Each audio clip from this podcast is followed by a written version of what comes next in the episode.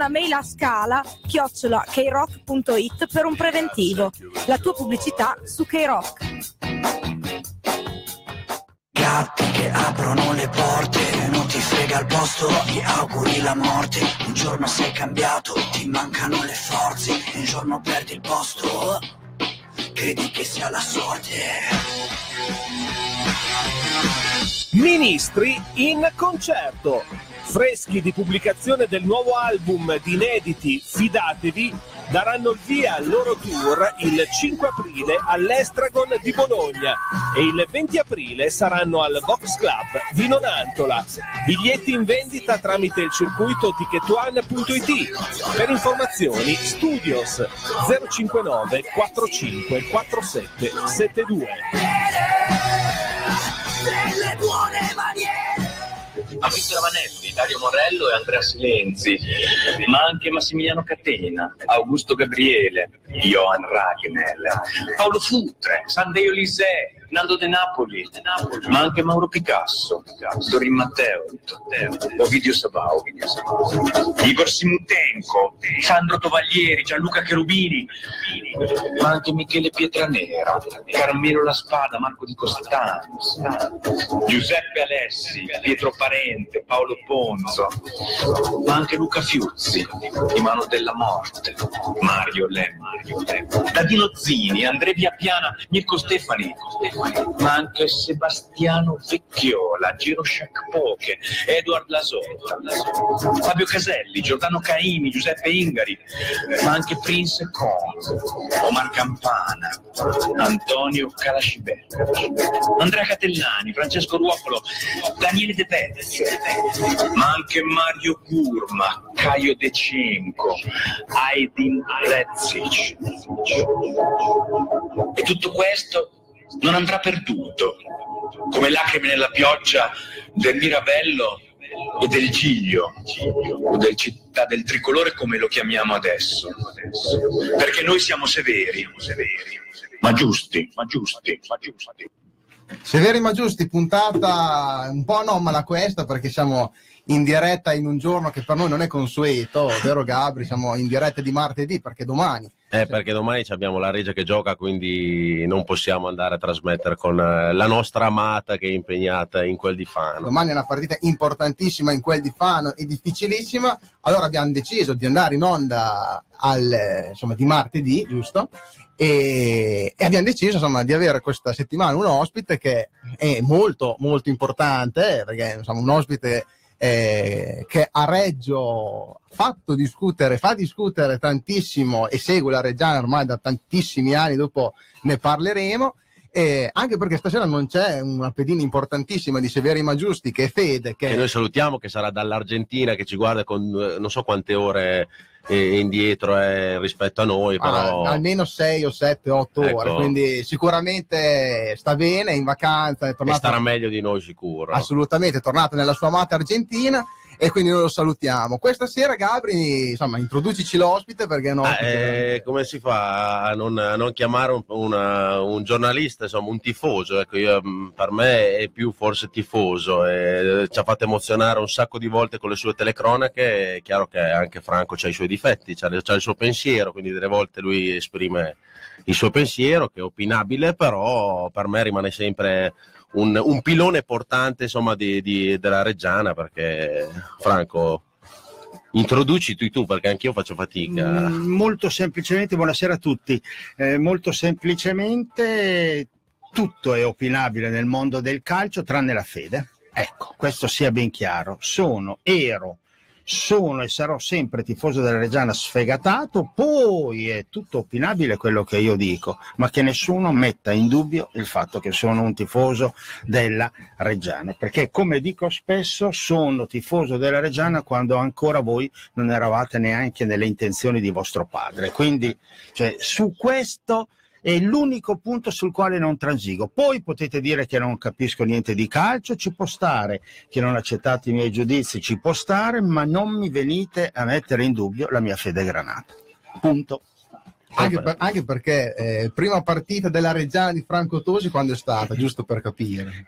Il 25 marzo del 1959 Reggiana Marzotto 0 a 0. 25 marzo 1959 Reggiana Marzotto 0 a 0 e con Pinti e Pistacchi là davanti e questa è stata la prima partita che ho visto ovviamente accompagnato da mio padre la mia prima partita Reggiana Marzotto, ma non, Reggiana sa, non sa neanche cosa sia il Marzotto. No, eh, no, la Marzotto Valdagno. Ehm, sai cosa aveva di bello? La maglia è uguale a quella del Celtic, a strisce bianco e azzurra, una bianca e blu, a strisce orizzontali. Valdagno, provincia di Vicenza, questa è stata la mia prima partita. Ora, quando qualcuno mi viene a dire eh, ma tu non sei tifoso della Reggiana, no, questo non esiste. Questa è stata la mia prima partita che ho visto. È la prima partita invece è telecronaca ufficiale. 13 febbraio 1977, San Giovannese Reggiana 0 a 0.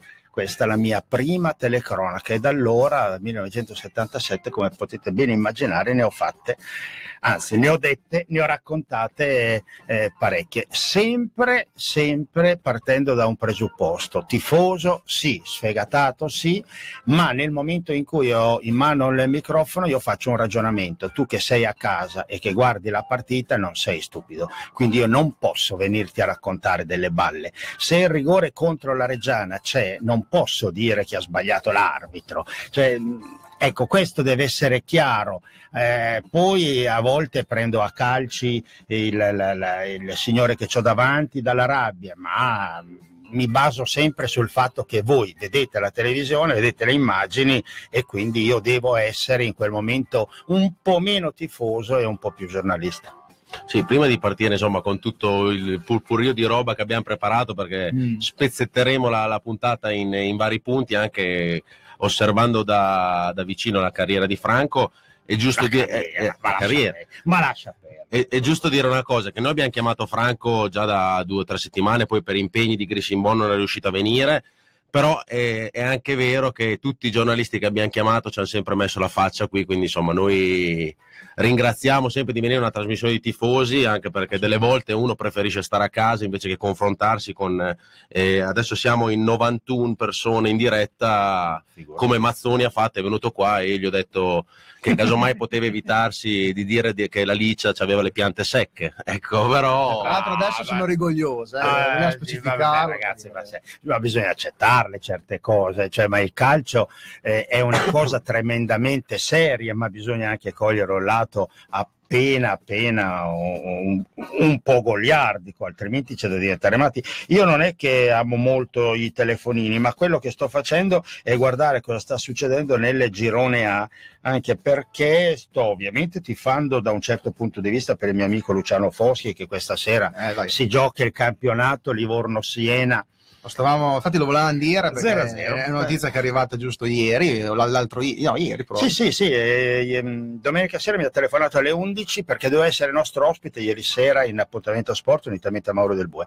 E mi ha telefonato alle 11 di sera, 10 e mezza, mi ha detto sai dove sono? Ho detto no, mm, ho- onestamente ho ben altro da fare che pensare dove sei tu alle 10 e mezza di domenica sera. Sto uscendo da casa Spinelli. Ho detto vabbè, ho già capito. Eh, sì. Ho già capito, va bene, sei il nuovo allenatore del... E possiamo del- confermare che Severi Maggiusti porta bene, perché anche Noi, lui... noi le avevamo detto eh, che nel giro di breve avrebbe avuto una convocazione, quindi Ah sì, davvero? Sì, no, poi devi, devi sapere che noi abbiamo un compito che di solito è quello di sbloccare i giocatori che non fanno gol. È venuto Altinier qua da noi, la- la- che non aveva ancora, o aveva segnato solo un, un gol, mi pare. o- Sì, non no, eh, no, secondo me Altinier era ancora fermo, era, ancora, a fermo zero. addirittura. E Cesarini aveva già segnato, però era- si era Sì, ancora- avuto un periodo di stop e Cesarini ha segnato a Ravenna e Altinier ha fatto la doppietta. La doppietta con cui si è sbloccato contro il eh, contro chi era, non mi ricordo. Non mi ricordo. Sant'Arcangelo Contro su il rigore. Sant'Arcangelo. Che è stato Eh, il suo primo gol. No, Sant'Arcangelo ha fatto gol su rigore, la Rigore. doppietta in casa l'aveva fatta, adesso non mi ricordo in, Mm. con, con che partita, comunque dopo che era venuto qua da noi, quindi insomma, da lì abbiamo un po' iniziato. Abbiamo dato lo svitol per, eh, Gli abbiamo dato per lo le caviglie, per le lui si è provato a mettere, diciamo che abbiamo portato bene, però Esatto. Allora, iniziamo con qualche messaggio perché qua insomma eh, ovviamente iniziano ad arrivare tanti messaggi e ovviamente invitiamo tutti quanti, quelli che hanno, insomma, vogliono dire qualcosa, chiedere qualcosa a Franco, di scriverci perché ovviamente noi cerchiamo di leggerli tutti quelli che possiamo perché poi a volte ci- alcuni ci scappano ma sono talmente tanti ma stasera ci insomma, impegniamo a Io leggerli. vi capisco. Ecco, Facendo appuntamento sport e nelle puntate top, ricevendo circa dai 400 ai 500 messaggi, capisco benissimo il vostro problema di leggerli tutti. Però insomma noi ci proviamo anche perché la Vai. nostra trasmissione è basata poi principalmente su quello. Riccardo Guidetti, mitico Franco Tosi, Francesca Cantafora, salta con noi Magico Tosi, Giacomo Bonaccini, Cicerone, gol di Spanò, gol di Spanò, dopo ne parleremo. Signore, quella lì non me la perdonerò mai, ho Dai- esagerato. Daniele Bonaccini dice quando uno ci mette la faccia il mio rispetto, buona serata a tutti, via il Sassuolo da Reggio Emilia, il Savazza mitico Tosi, primo migliori Tosi tifoso numero uno, Massimo Valcavi Tosi sindaco ormai questa è... Beh, sì, no, beh, questa, questa. Che tra l'altro, se mi ricordo bene, eh, avevamo fatto un due aste dei ragazzi che dopo ti avevamo fatto firmare anni fa, eh, parliamo, che forse avevamo scritto Tosi Sindaco, non so se ti ricordi. Sì, sì, sì, sì, ma Una tua gi- gigantografia in Sì, due eh, aste. Sì, sì, no, beh, c'era, Pensa c'era che- Fabio che aveva fatto eh, Tosi Re di Reggio e questo Tosi Sindaco a Venezia, me lo ricorderò sempre, quella famosa trasferta che ha significato la Serie A. Vabbè. William Bertani, mitico mister gol di Spanò, ormai cioè, non sei neanche più franco, sei mister gol di Spanò, eh, così. Alessandro Olmi dice ciao a tutti, salutiamo Olmi che ci ascolta sempre, volevo solo dire che non condivido per niente la visione di Franco per la manifestazione di sabato, dopo Dopo ne parliamo. ci arriviamo anche sulla manifestazione, Valerio Ma- Musi un mito, Paolo Costi, Tosi presidente, Eh, eh, se, se avessi i soldi ben volentieri. Mario Rainieri, Tosi, io ho un sogno, che tu scriva il tuo libro sulla storia degli ultimi 49 anni della Reggiana, il coronamento di una carriera e di una fede grazie di tutto Tosi. Marco Ferrari, no Lopez, no parti e poi dopo insomma arriviamo Dopo anche... leggiamo anche gli Ma sono altri. tutti veri? Tutti veri, guarda, veri, ci no, no, no, ma Tra l'altro adesso siamo in 120 in diretta, eh, No, quindi cioè, 120 veramente persone ci stanno guardando. piacere, Ma che bello, ma torno ancora, eh? Ah, no, beh, Cioè, ma- no, ma no, nel senso che mi fa piacere, insomma, anche perché all'appuntamento sport ricevo solo critiche. Qua vedo No, no, beh... eh, arriveranno. Eh, Ah, ma no, no, arrivano, no, no, ma io non ho mica problemi per amor del cielo.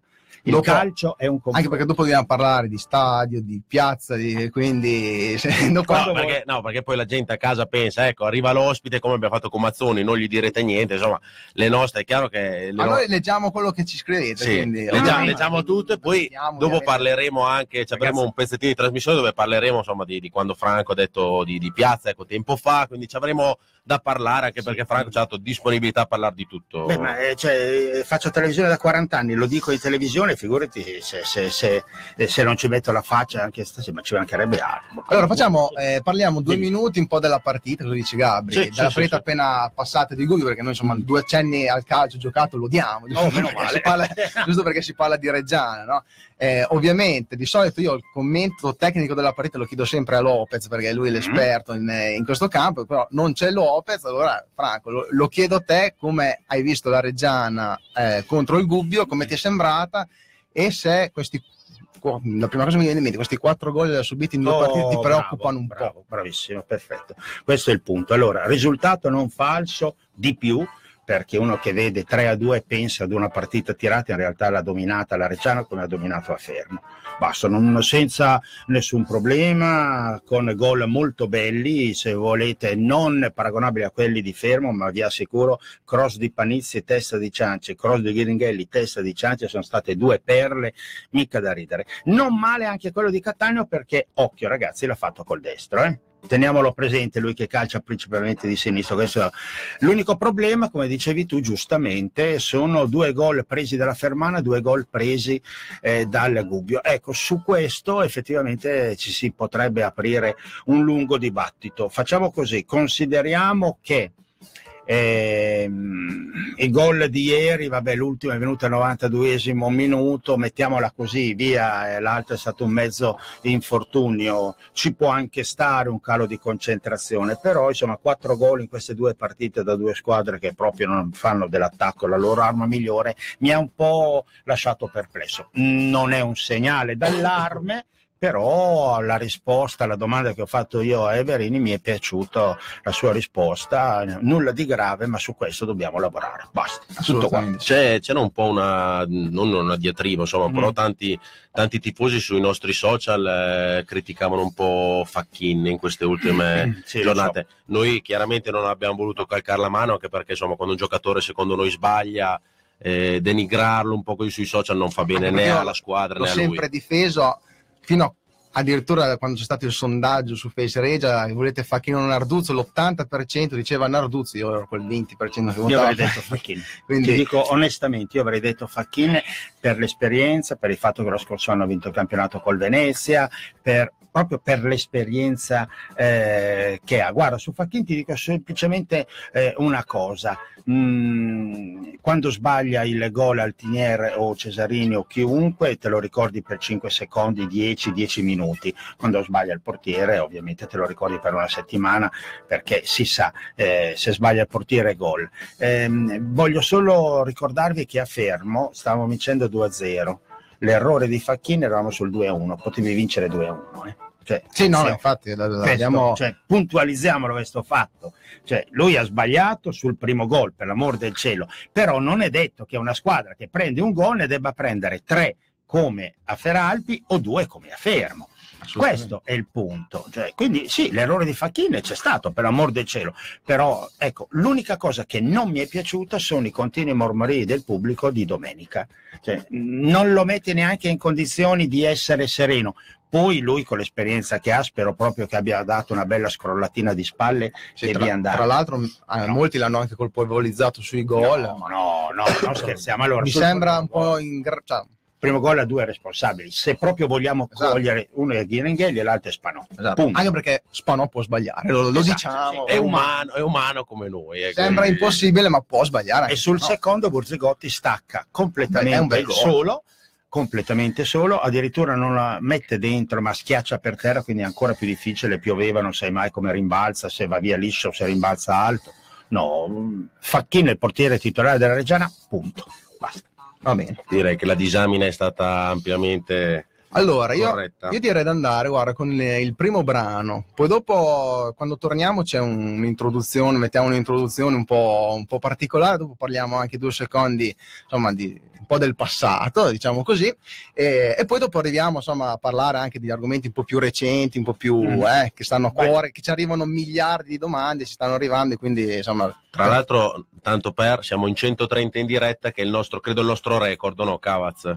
Sì, non abbiamo mai avuto così tante persone in diretta, eh, Penso- quindi penso 131 adesso. Continuate a scriverci, dopo i messaggi li leggiamo. Adesso il brano che eh, andiamo a mettere, eh, insomma, è un brano un attimo un momento serio, nel senso che c'è stata una notizia purtroppo ieri che è venuto a mancare un, un personaggio che in Budino. curva, esatto, un personaggio beh, che in curva Eh, eh, era molto conosciuto, insomma, e ha rappresentato per il tifo a Reggio Emilia ma È stato i- i- uno, fondatori. uno- uno dei fondatori dell'Utrasghetto che noi ricordiamo anche noi e andrà a raggiungere Memella, il Bego e tanti nostri amici che purtroppo oggi non possono più seguire la Reggiana con noi, ma che la seguono da lassù e ci danno un occhio anche a noi Esatto. quando andiamo in giro per l'Italia. E allora, insomma, la prima canzone, insomma, ho pensato di dedicarla proprio a lui e ci sembrava dovero- doveroso, insomma, una... L'abbiamo una- ricordato anche noi ieri sera, ovviamente, perché insomma, personaggio molto conosciuto si faceva voler bene da tutti. Esatto, quindi insomma il primo brano che è una canzone di James Taylor che si chiama Fire and the Rain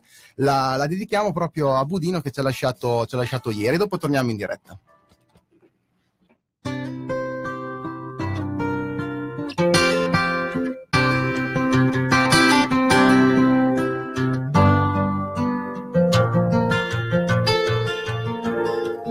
Just yesterday morning, they let me know you were gone. Suzanne, the plans they made put an end to you. I walked out this morning and I wrote down this song. I just can't remember who to send it to. I've seen fire and I've seen rain. I've seen sunny days that I thought would never end. I've seen lonely times when I could not find a friend. But I always thought that I'd see you again.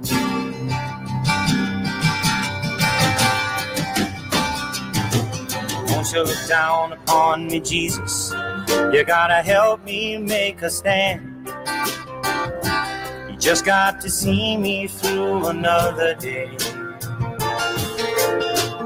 My body's aching and my time is at hand. I won't make it any other way. Whoa, I've seen fire and I've seen rain. I've seen sunny days that I thought would never end. Seen lonely times when I could not find a friend. But I always thought that I'd see you again.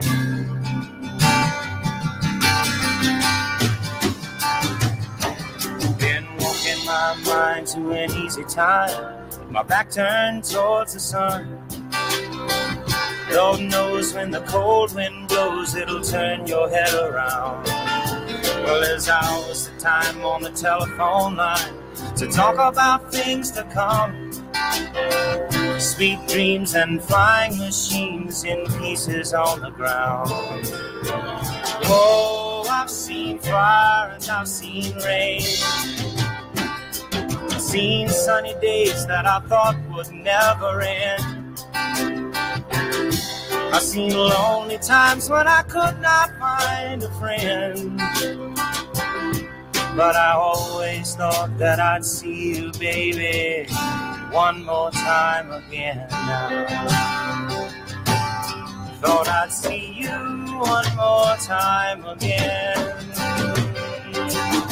There's just a few things coming my way this time around now. Thought I'd see you, thought I'd see you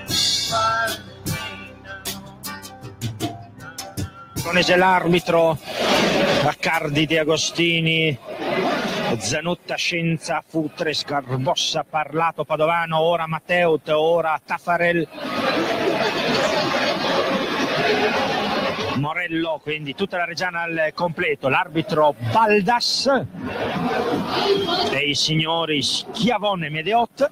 Ed ora ecco anche la Cremonese, il primo entrare della Cremonese è proprio Stefano De Agostini, bentornato in Mirabello a Stefano De Agostini, Zanutta, Matteut, Morello, Futre, Futre in area, una finta, il tiro, gol!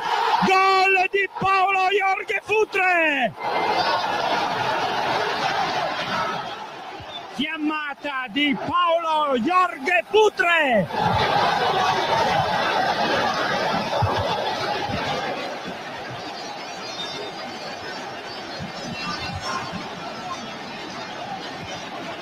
Un pallone vagante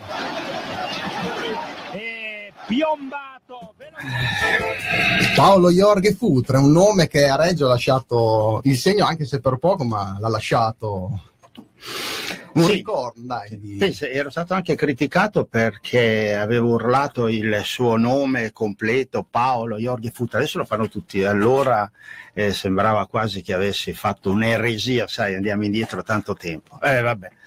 Vabbè, e comunque salutiamo tutti quelli che ci stanno guardando su Teletricolore perché Mazzoni si vede che stasera eh, aveva così la, la voglia di metterci in diretta e ci hanno detto che siamo in diretta su Teletricolore. Sì, ho visto prima sul telefono. Sì, ci hanno scritto sulla, sulla pagina, bene, quindi bene, salutiamo chi ci guarda dalla TV, però guardateci dalla nostra pagina che ci potete scrivere che ci sono adesso credo 100 messaggi, adesso li Sì, leggeremo. adesso, adesso partiamo, pian piano. partiamo a leggerli perché sono veramente tanti. Incio Mark, non, è un po' lungo, eh. non penso che non sei tifoso, anzi, quindi dice, Mm. ma vorrei capire perché è evidente che gli americani non ti stanno simpatici, soprattutto le di piazza. Perché sottolineare sempre i comportamenti di piazza, ma non sottolineate mai le parole anche della controparte? Ieri sera avete invia- invitato al dialogo, ma l'unica cosa che avete detto è stato che non serve battere i pugni. Di quello che è stato detto di Squinzi, nulla. Di quello che è stato detto eh, da chi c'è dall'altra parte, eh, c'è un muro, il nulla. Per tutto il resto, sei il volto con il quale sono cresciuto nel sei, scusa, il molto eh, con il quale sono cresciuto nel mondo della Reggiana e hai anche delle responsabilità. Allora, molto semplicemente, non troveremo mai più, ve lo dico mh, convinto di quello che sto dicendo, non troveremo mai più un presidente che tira fuori tanti soldi come Mike Piazza. 9 milioni e passa, la settimana scorsa l'appuntamento sport vi abbiamo fatto vedere tutte le date eh, dei suoi versamenti, il suo bilancio a costi e ricavi. Non lo troveremo mai più purtroppo perché magari lo trovassimo, e magari lo trovassimo. Quindi mettiamo il- le, le cose in chiaro. Eh, quello che ha fatto Mai Piazza non lo hanno fatto tutti i suoi predecessori messi assieme, punto. Ma questo, da sempre, lo sto dicendo, non lo autorizza a comportarsi in un certo modo. Prendiamo quello che era successo alla fine della stagione scorsa. Questo non, non l'ho capito, tutto quello che è successo, i licenziamenti, eh, la- le, le parole contro Stefano Compagni. Io mi sono permesso di dire finito l'amore, me ne hanno dette di tutti i colori, dopo un mese si sono resi conto che era successo veramente questo. Cioè, mm, non, non è autorizzato a dire tutto quello che vuole eh, per il semplice fatto che il Presidente della Regione sta tirando fuori una marea di soldi. Detto questo, non è che io sono contro Piazza, nel modo più assoluto. Mm, non mi piacciono certe cose, eh, lo ammetto, le dichiarazioni soprattutto della Lady, io infatti ho detto che se la Lady fosse rimasta in America eh, anche a settembre, ottobre, novembre e dicembre, noi adesso saremmo in testa alla classifica, te lo metto per iscritto. Quello che ha fatto eh, Mike Piazza eh, verso da novembre a gennaio, cioè rinforzando la squadra, firmando i contratti ai giocatori, l'avesse fatto prima noi adesso saremmo in testa alla classifica. Però se Piazza è rimasto a Reggio, forse, almeno quello che lui dice, anche merito di sua moglie, quindi Ma guarda, eh, Piazza è venuto a Reggio. Allora ha detto: Dunque, io sarò qua, vi porto cinque anni, vi porto in Serie A, dopo un anno se ne va? Cioè, ma adesso, adesso, ragazzi, per l'amor del cielo, cioè, dopo un anno si era già stancato. Compro i campi eh, dalla Curia di Reggio Emilia, faccio un investimento per vent'anni, è andato lì e ha fatto il rinnovo per un anno. Cioè, ma non dire le queste cose, ma eh, di, vivi alla giornata senza sparare queste cose. Ma secondo te lui le ha dette così campate in aria Ah, o secondo so. te qualcuno forse Allora, gli, ha de- gli ha detto qualcosa? La prima cosa che io imputo a Mike Piazza e alla signora è non avere mai, per una volta, scritto di Franzone. Perché tutto nasce dalla fiducia che loro hanno dato a Franzone e eh, quello che gli ha detto. È evidente che lui gli ha detto vieni in Italia, compriamo la Reggiana, fai un investimento sui 2 milioni e mezzo, 3 milioni, andiamo in Serie B e da quel momento incominciamo a vivere diversamente. Non è vero. È, il calcio purtroppo non è come una torneria che se compri un torno in più aumenti la produzione. Il problema è che nel calcio più investi, forse hai più probabilità di vincere, ma non hai la certezza. Lui si è trovato ad aver speso una barca di soldi, non aver ottenuto il suo risultato e dopo un anno mi viene a dire me ne vado, se non era per mia moglie me ne vado. Ma come? Ma mi hai detto che stai qua cinque anni, mi hai detto che ci porti in Serie A, mi hai detto che compri i campi. eh, cioè, forse non si aspettava, forse si aspettava di trovare un altro ambiente, forse si aspettava da trovare degli altri. Oh, so, attenzione, altri attenzione, attenzione. Piazza Reggio è stato accolto come un imperatore. Dai, eh? dai tifosi. Vabbè, cioè, beh, da chi? Da tutti. Ma è stato ricevuto dal sindaco in sala del tricolore, ma non è mai successo un lavoro di questo genere. Non ha fatto in tempo a mettere piede a Reggio Emilia, che è stato ricevuto con tutti gli onori. Poi è chiaro, è un'azienda privata, la Reggiana, perché lo è, pubblica perché ovviamente rappresenta una città e incomincia a gestirlo. Dopo dieci mesi incomincia a licenziare, incomincia a sparare a destra e a sinistra. Sai, è chiaro che anche l'amministrazione e eh, gli imprenditori sono rimasti un attimino spiazzati, ma non mi venga a dire Piazza che non ha ricevuto l'aiuto da Reggio. 2 milioni e 180 mila euro, 2 milioni e 2 di sponsorizzazione e pubblicità sono soldi che gli hanno dati i Reggiani, eh? attenzione, mi hanno dato 2 milioni e 200 mila euro. Gli imprenditori Può, può essere franco perché mh, Eh. io la penso un, un pochino in maniera diversa che Mike Piazza sia venuto a Reggio intanto in una città che è piccolina insomma non, è- Mm. non- non siamo una, una megalopoli però eh, ha preso diciamo a, a cuore la, la- la Reggiana e forse anche questo suo eh, voler portare le aziende di Reggio in America e riportare quelle americane fare questo scambio qua e a un certo punto si è trovato anche un po' da solo in questo progetto, si sia sentito anche un po' lasciato... Ma chi è che l'avrebbe dovuto affiancare? Scusa, non, non- non- non capisco. Cioè, è questo, non, non, eh, cioè, io imprenditore... Cioè, per dire, nel- eh, sappiamo che eh, è stato firmato il contratto prima di- della, della, della Mappei per andare a giocare nello stadio, prima che venisse lui. È chiaro che c'è la new diligence che è venuta e tutti sappiamo questo. Eh, dopodiché è andato a ritrattare, come ha detto nell'intervista, eh, il, il, prezzo del, del, dello stadio Squinz e Squinz gli ha, gli ha, chiuso praticamente la porta in faccia dicendo che i contratti si rispettano in Italia e non siamo in America a fare queste scenate. Eh, insomma, secondo me Piazza, co- come imprenditore, ma anche come sportivo, questi schiaffi morali non li ha mai ricevuti, secondo me, neanche in vita sua in America. Sì, cioè. guarda, allora, eh, sinceramente, mh, io ribadisco, un presidente come Piazza non lo troveremo mai più mettiamocelo bene in testa. Quindi se vuole continuare a stare a Reggio Emilia, stendiamogli i tappeti rossi perché senza di lui, senza di lui, la Reggiana un, avrà un futuro certamente diverso. Questo è fuori discussione, perché quello che ha speso lui per la Reggiana non lo spenderà nessun altro. Se voi trovate uno che in due anni tira fuori 9 milioni di euro, io ci scommetto, vengo qua eh, e mi cospargo il capo, non certo i capelli perché me li sono tagliati oggi, ormai ne ho pochi, di cenere e non solo di cenere, perché non lo troveremo mai più. Quindi detto questo, detto questo, lunga vita piazza e soprattutto lunga vita e amore per la Reggiana, se vuole rimanere, ci mancherebbe altro. Lui però ha comprato una società sapendo benissimo che la deve gestire, cioè non, non so, io veramente... Però adesso, secondo te, questa questione dell'affitto, che fatto, questo, fatto allora, parlare, sì. secondo te, cioè, eh, parliamoci chiaro, non è... non è legata a questione dei soldi, perché una persona che esatto. spende 10 milioni di euro in un anno e mezzo, non sì. sono 400 mila euro di affitto che... 280. 280, però con anche gli, gli arretrati che deve dare alla Mapei. Sono... No, gli arretrati sono quelli dell'anno scorso che deve dare ancora sì, sono 250 dello scorso anno e 280 di esatto, e il totale fanno quella cifra lì. Sì, sì, vabbè, sì. E quindi cioè, non è quella cifra che muove. Ma no. No. È vero che per Mattei rappresenta lo 0, se guardiamo il suo fatturato, ma è anche vero che per la Reggiana l'affitto rappresenta il 2,8%, quindi non può essere quello. Cioè, mm, Però secondo me è una questione anche di... Forse è principio. Di principio assolutamente. No? Sono assolutamente d'accordo. Io ieri sera ho detto, ho chiesto a Mauro Del Bue che Mm, mi dispiace anche che molti non abbiano capito, eh, non abbiano mh, mm, inteso eh, sincere le parole di Mauro Del Bue.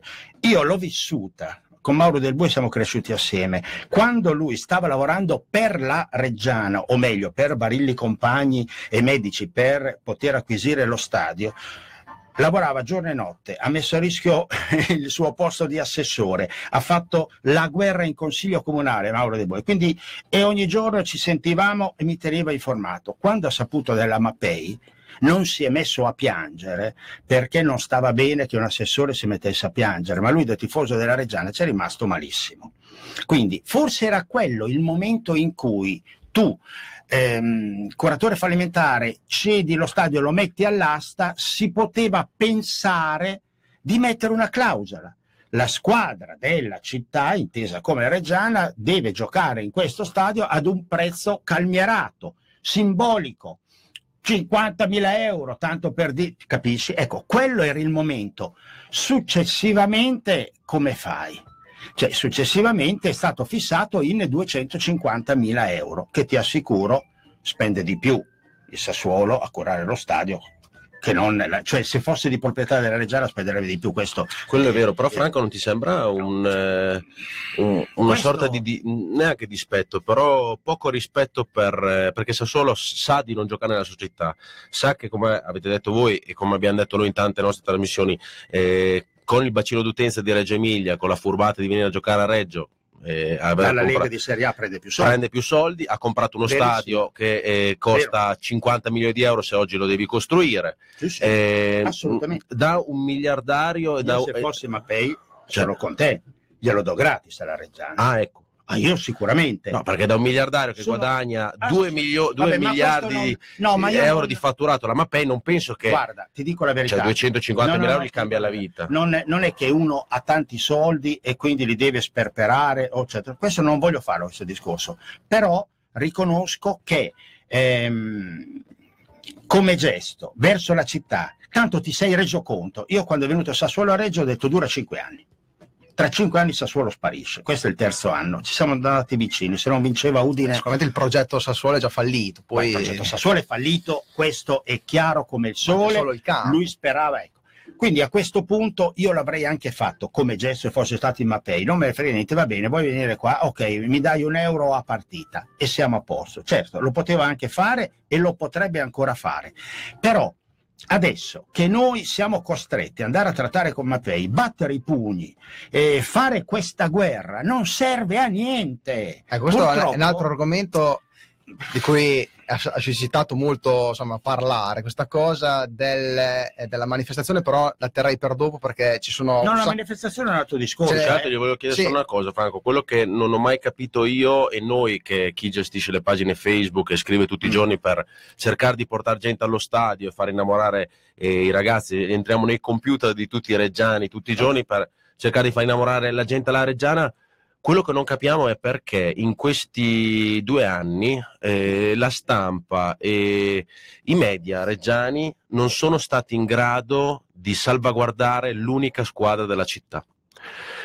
Spiegami, spiegami cosa avrebbero dovuto Nel, discor- nel discorso, no, nel discorso Mappei, Sassuolo, eh, Mm. oppure anche stando vicino proprio alla famiglia Piazza, che è una famiglia americana dove, che si trasferisce da, da un paese a un altro per, per, eh, incominciare un, eh, investire, a delle- investire, incominciare a una Mm. nuova vita e, e- invece abbiamo, secondo me, abbiamo un sistema Reggio Emilia che non fa sì che il nuovo entri e incominci a...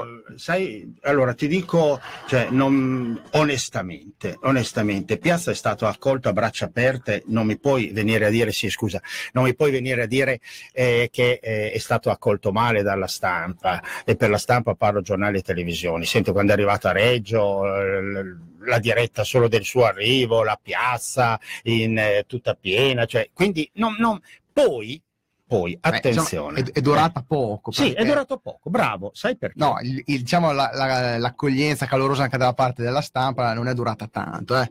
Diciamo perché subito dopo sono iniziate un po' delle polemiche che io mi ricordo un pochino, no? Il signore Dimmi. che non, eh, rinno- non ha più il suo posto che aveva da vent'anni in tribuna. Ma, ma perché quello c'erano sempre, eh, quelle cose lì no, ma, Ma, quelle eh, so, succedevano no, sempre. Dopo i famosi No. licenziamenti, Ah, allora beh, non- certo. non c'era... Oh, oh, attenzione, eh, beh, ma permettimi un attimo. All'interno della Reggiana c'è una persona sola che ha la firma, che è Maurizio Franzone, l'uomo di piazza. Lui è l'unico che ha la firma. Cioè, tu licenzi delle persone che sono lì da 30 anni, mandi via tutti in un modo onestamente che ha stupito tutti, che ha stupito tutti accusandoli, eccetera, tant'è che guarda caso stanno perdendo tutte le cause che sono state intestate eh, nei loro confronti. Quindi insomma mi sembra, io onestamente ti dico, non, non- non ho visto la piazza contro, la stampa contro piazza. Poi è chiaro che quando inizi a fare quelle cose, sai, un attimo uno se lo chiede. Ehm, dopo un anno dici io me ne stavo, volevo già andarmene, sei venuto qui promettendoci Maria Monti. Guarda che tutti lo sanno che un presidente come lui non lo troveremo mai più da nessuna parte. Non lo tro- Livorno 1, wow! Grande Mirko, è Mirko Zucchi che mi sta tenendo sarà lui domani sera eh, con me a riprendere la partita. Che bello, grande Lucio, grande. Ehm, anche se forse per la Reggiana era quasi me- meglio il contrario, perché io ho più paura del Siena che non del Livorno. Sto già pensando ai playoff. Sì, eh, ah, cioè, quindi- eh, no, io- discorso Padova... Quindi insomma, vabbè, voi dite che la stampa era contro piazza, io non, non credo. No, più non che altro credo, de- però, degli ex vabbè. dipendenti eh, vediamo che ci state mandando tanti messaggi, noi non possiamo leggerli perché eh, come sapete abbiamo, fatto anche, abbiamo scritto anche sulle nostre pagine tempo fa, c'è stata mandata una lettera dagli avvocati dei vecchi dipendenti che ci diffidava di parlare di, di- di queste Sì. cose onde evitare tribunali, quindi noi preferiamo dei vecchi dipendenti lasciare stare. Eh, Esatto. quel capitolo lì lo teniamo a parte, non possiamo leggere tutti i messaggi che Purtroppo, stanno sì, arrivando sui problema- nomi e cognomi. Il problema è che quel capitolo lì sarà sciolto nelle aule di tribunale, questo non è molto bello. eh. Già, questo, sinceramente.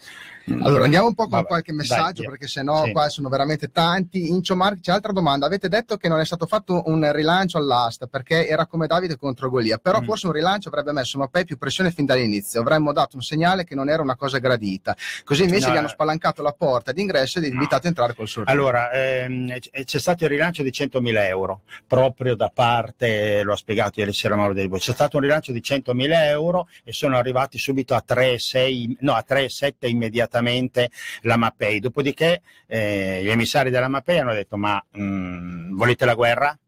Cioè, al che ha detto vabbè ok abbiamo capito a questo punto qua no la guerra non la vogliamo perché perché in quel momento poi voi potete essere d'accordo o meno ma la strategia in quel momento è stata la rabbia la voglia di mettersi a piangere, ti dico la verità, di tutti in quel momento, compreso io che ero là con telecamera e microfono, ma tutti, anche quelli che hanno mh, presentato l'offerta per la Reggiana, avevano una rabbia incredibile, hanno fatto un ragionamento. Bene, abbiamo perso. Mm, nessuno se l'aspettava questa cosa, però a questo punto, a questo punto non facciamo la guerra perché purtroppo se facciamo la guerra la perdiamo.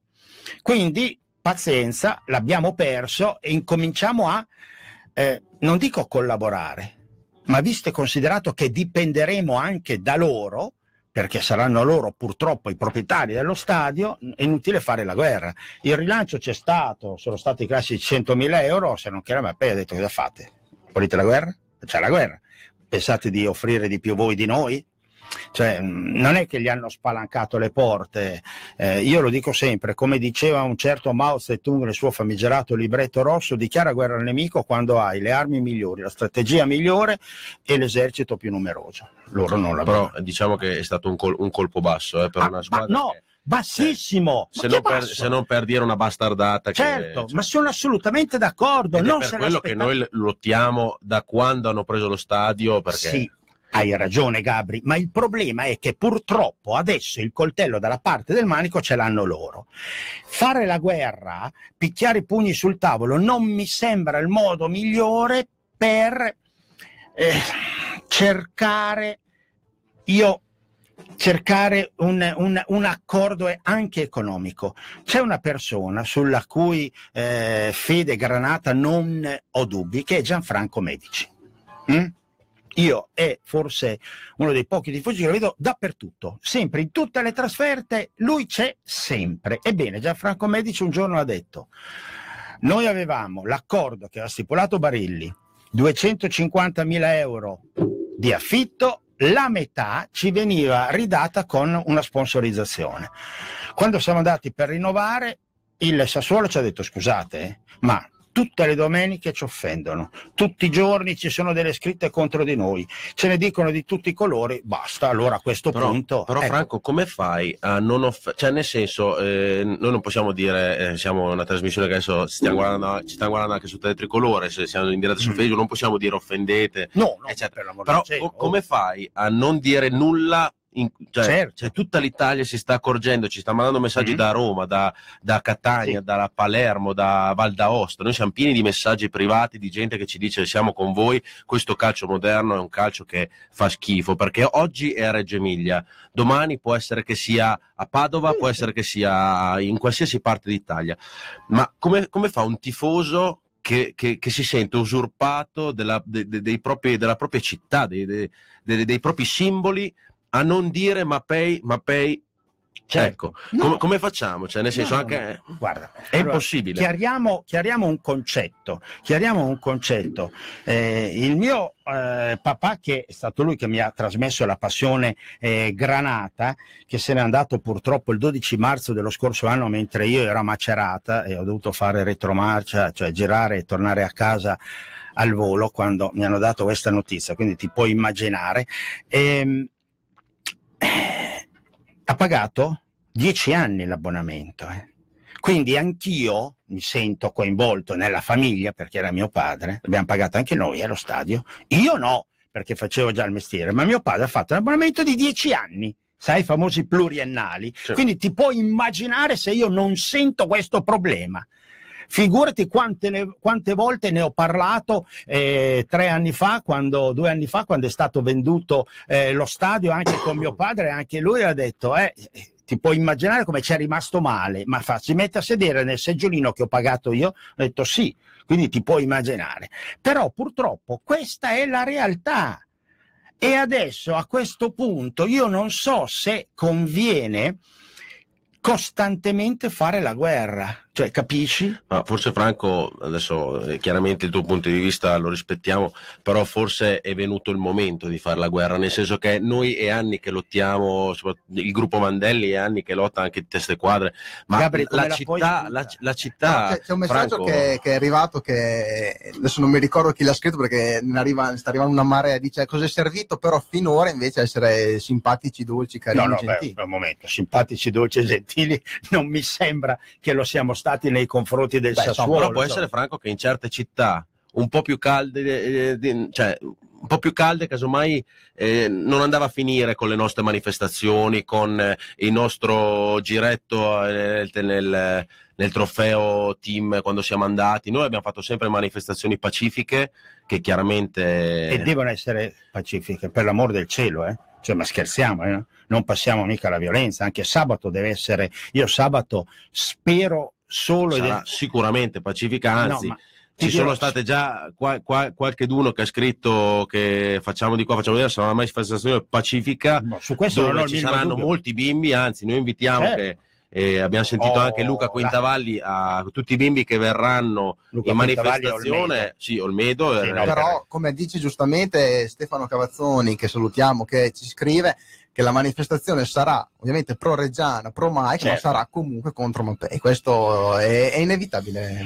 Ah, lo so, Mi lo dispiace, so, Franco, eh. sarà- No, ma no, ma, ma- ma non- a me non dispiace, è che secondo me va ulteriormente a incrinare questo rapporto tra la Reggiana e la Mapei. Cioè, a me personalmente, quando Fofanà eh, sabato ha fatto gol, ho fatto un salto sul divano che mia moglie mi ha chiesto, ha segnato l'Udinese o ha segnato la Reggiana? Per l'urlo che ho cacciato. Quindi figurati, e ho preso a calci la poltrona quando ha fatto gol Sensi. Quindi da quel lato lì ci mancherebbe altro, ma io ho paura che questo non serva se non a ehm, incrinare ulteriormente, inasprire ulteriormente questo rapporto. Io ti ho detto, figurati, lo dice a me, gli ho dato cinque anni al Sassuolo, questo è il terzo. Ho detto, tra cinque anni il Sassuolo sparisce da Reggio, sparisce dal calcio.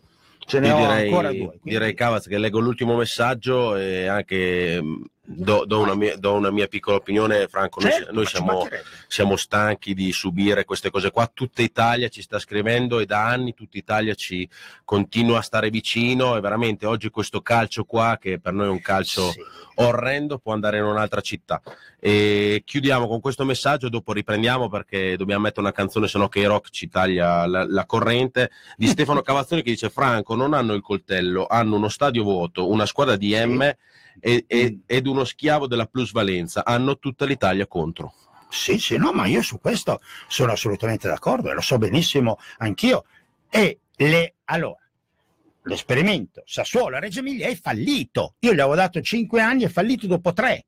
È fallito dopo tre.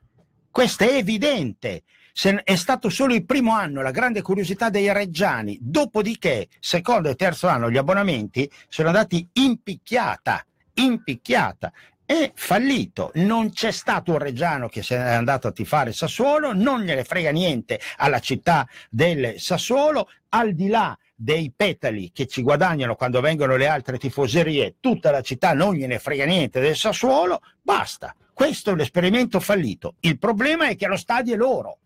Questo è il problema. Ok, allora adesso andiamo con un brano giusto per rimanere in tema e ammorbidirci un po'. Eh, Siamo, morbidissimo. Guardo solo degli Iron, degli Iron Maiden che si intitola Invader, cioè invasori. l'invasore, eh, lo sapete. Guarda, me l'aspettavo. Quindi ci ammorbidiamo un po' con questa canzone degli Iron Maiden e poi dopo torniamo in diretta con Franco.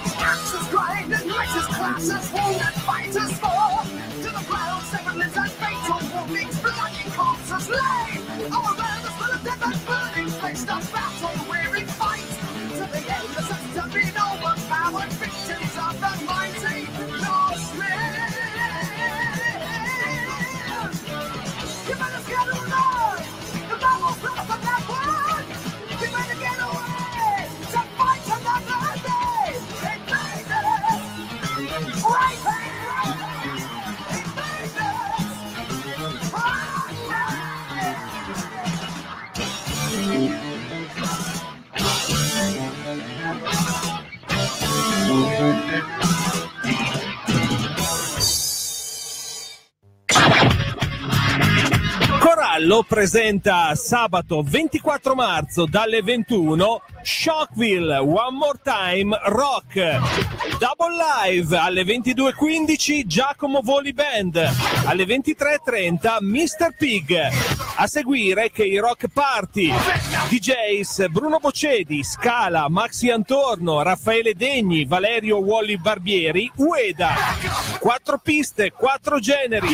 Pussy Pass valide. Sabato 24 marzo Shockville One More Time Rock al Corallo Rock Club Viale della Rocca Scandiano Reggio Emilia Sit right here, IMP, Biscuit is right here. People in the house, put their hands in the air.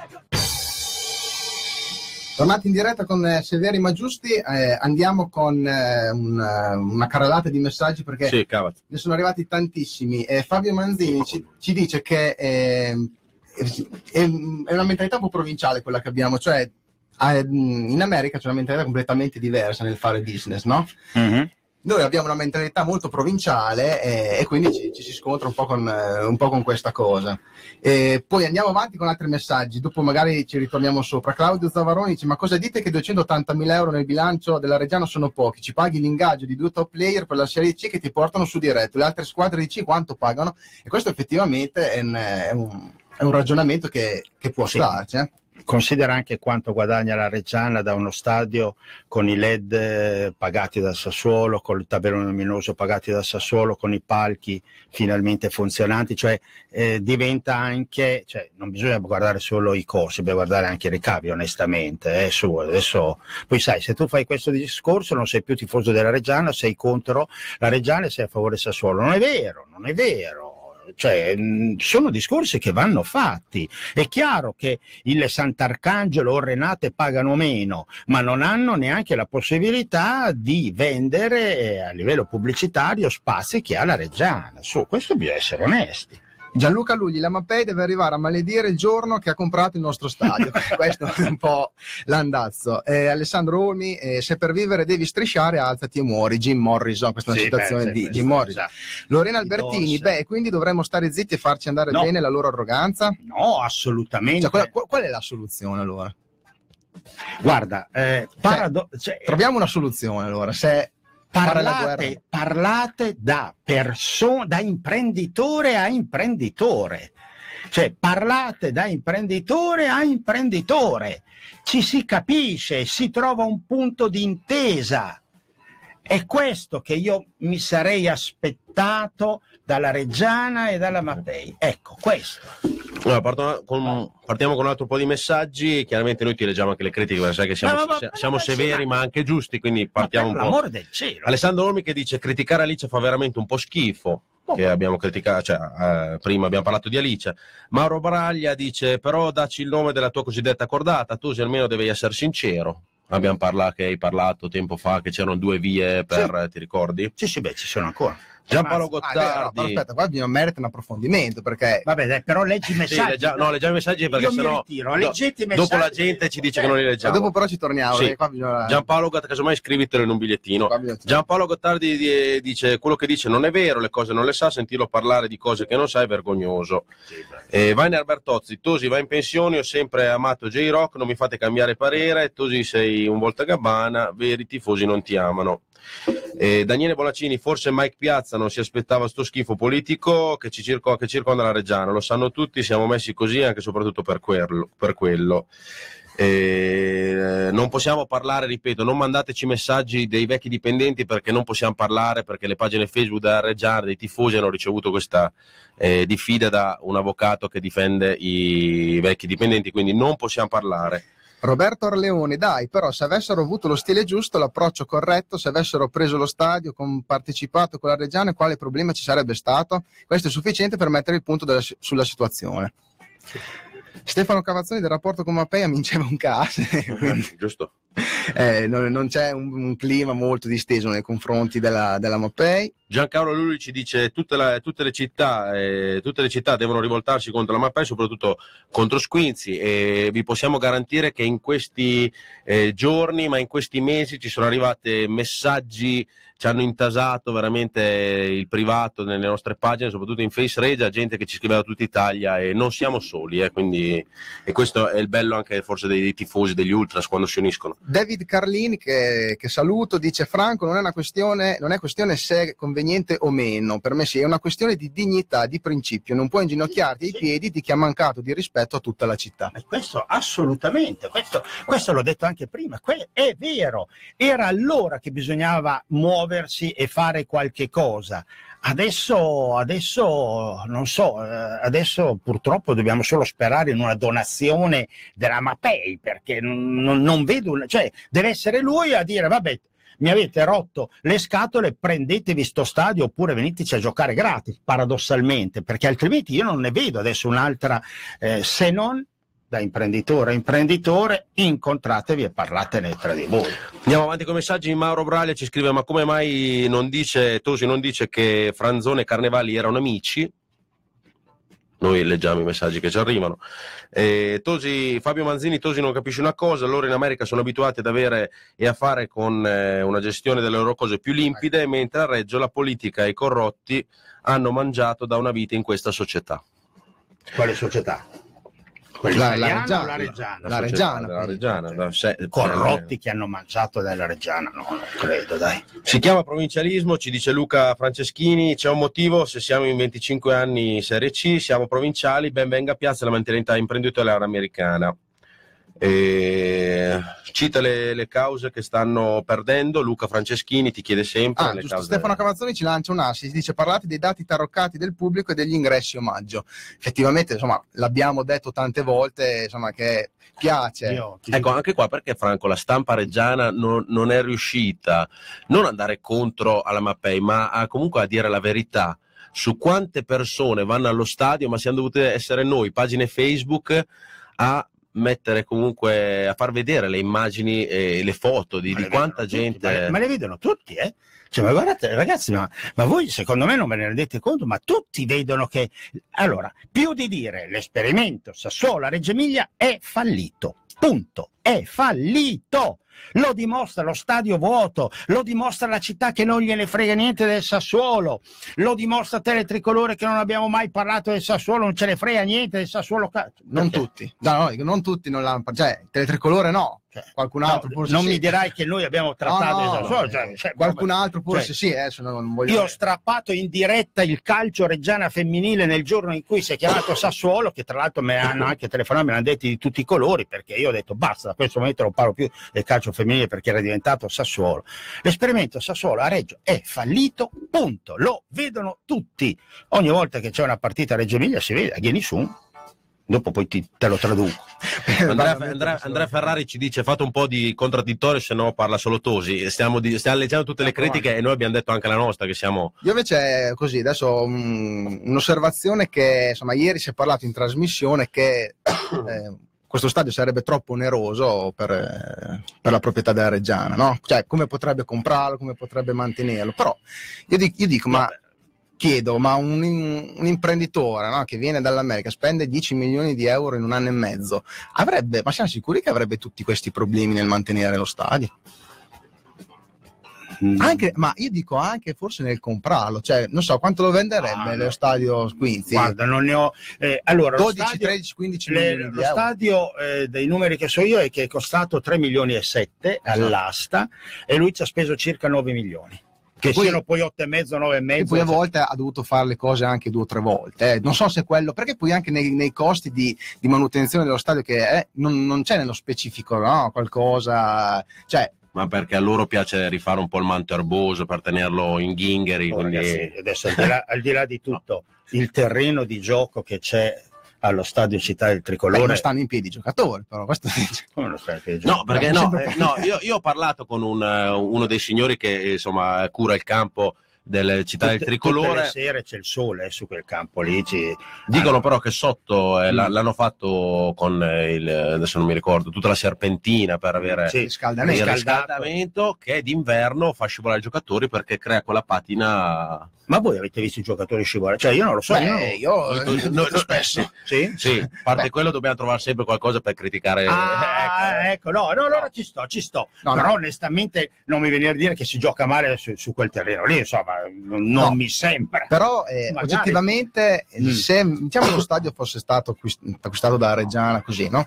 Eh, molti dicono, è stato scritto tante volte, che la Reggiana non avrebbe avuto le, le potenzialità economiche per investire quanto ha investito Mappei Beh, su questo questo stadio. E questo è indubbiamente Dubito vero. la Ma Reggiana- fondamentalmente alla Reggiana, di tutti gli investimenti che sono stati fatti in quello stadio, poi l'utilità finale, cioè quale? Nel senso di avere il manto erboso perfetto in perfette condizioni che non ha praticamente nessuno in Italia, tranne qualche stadio.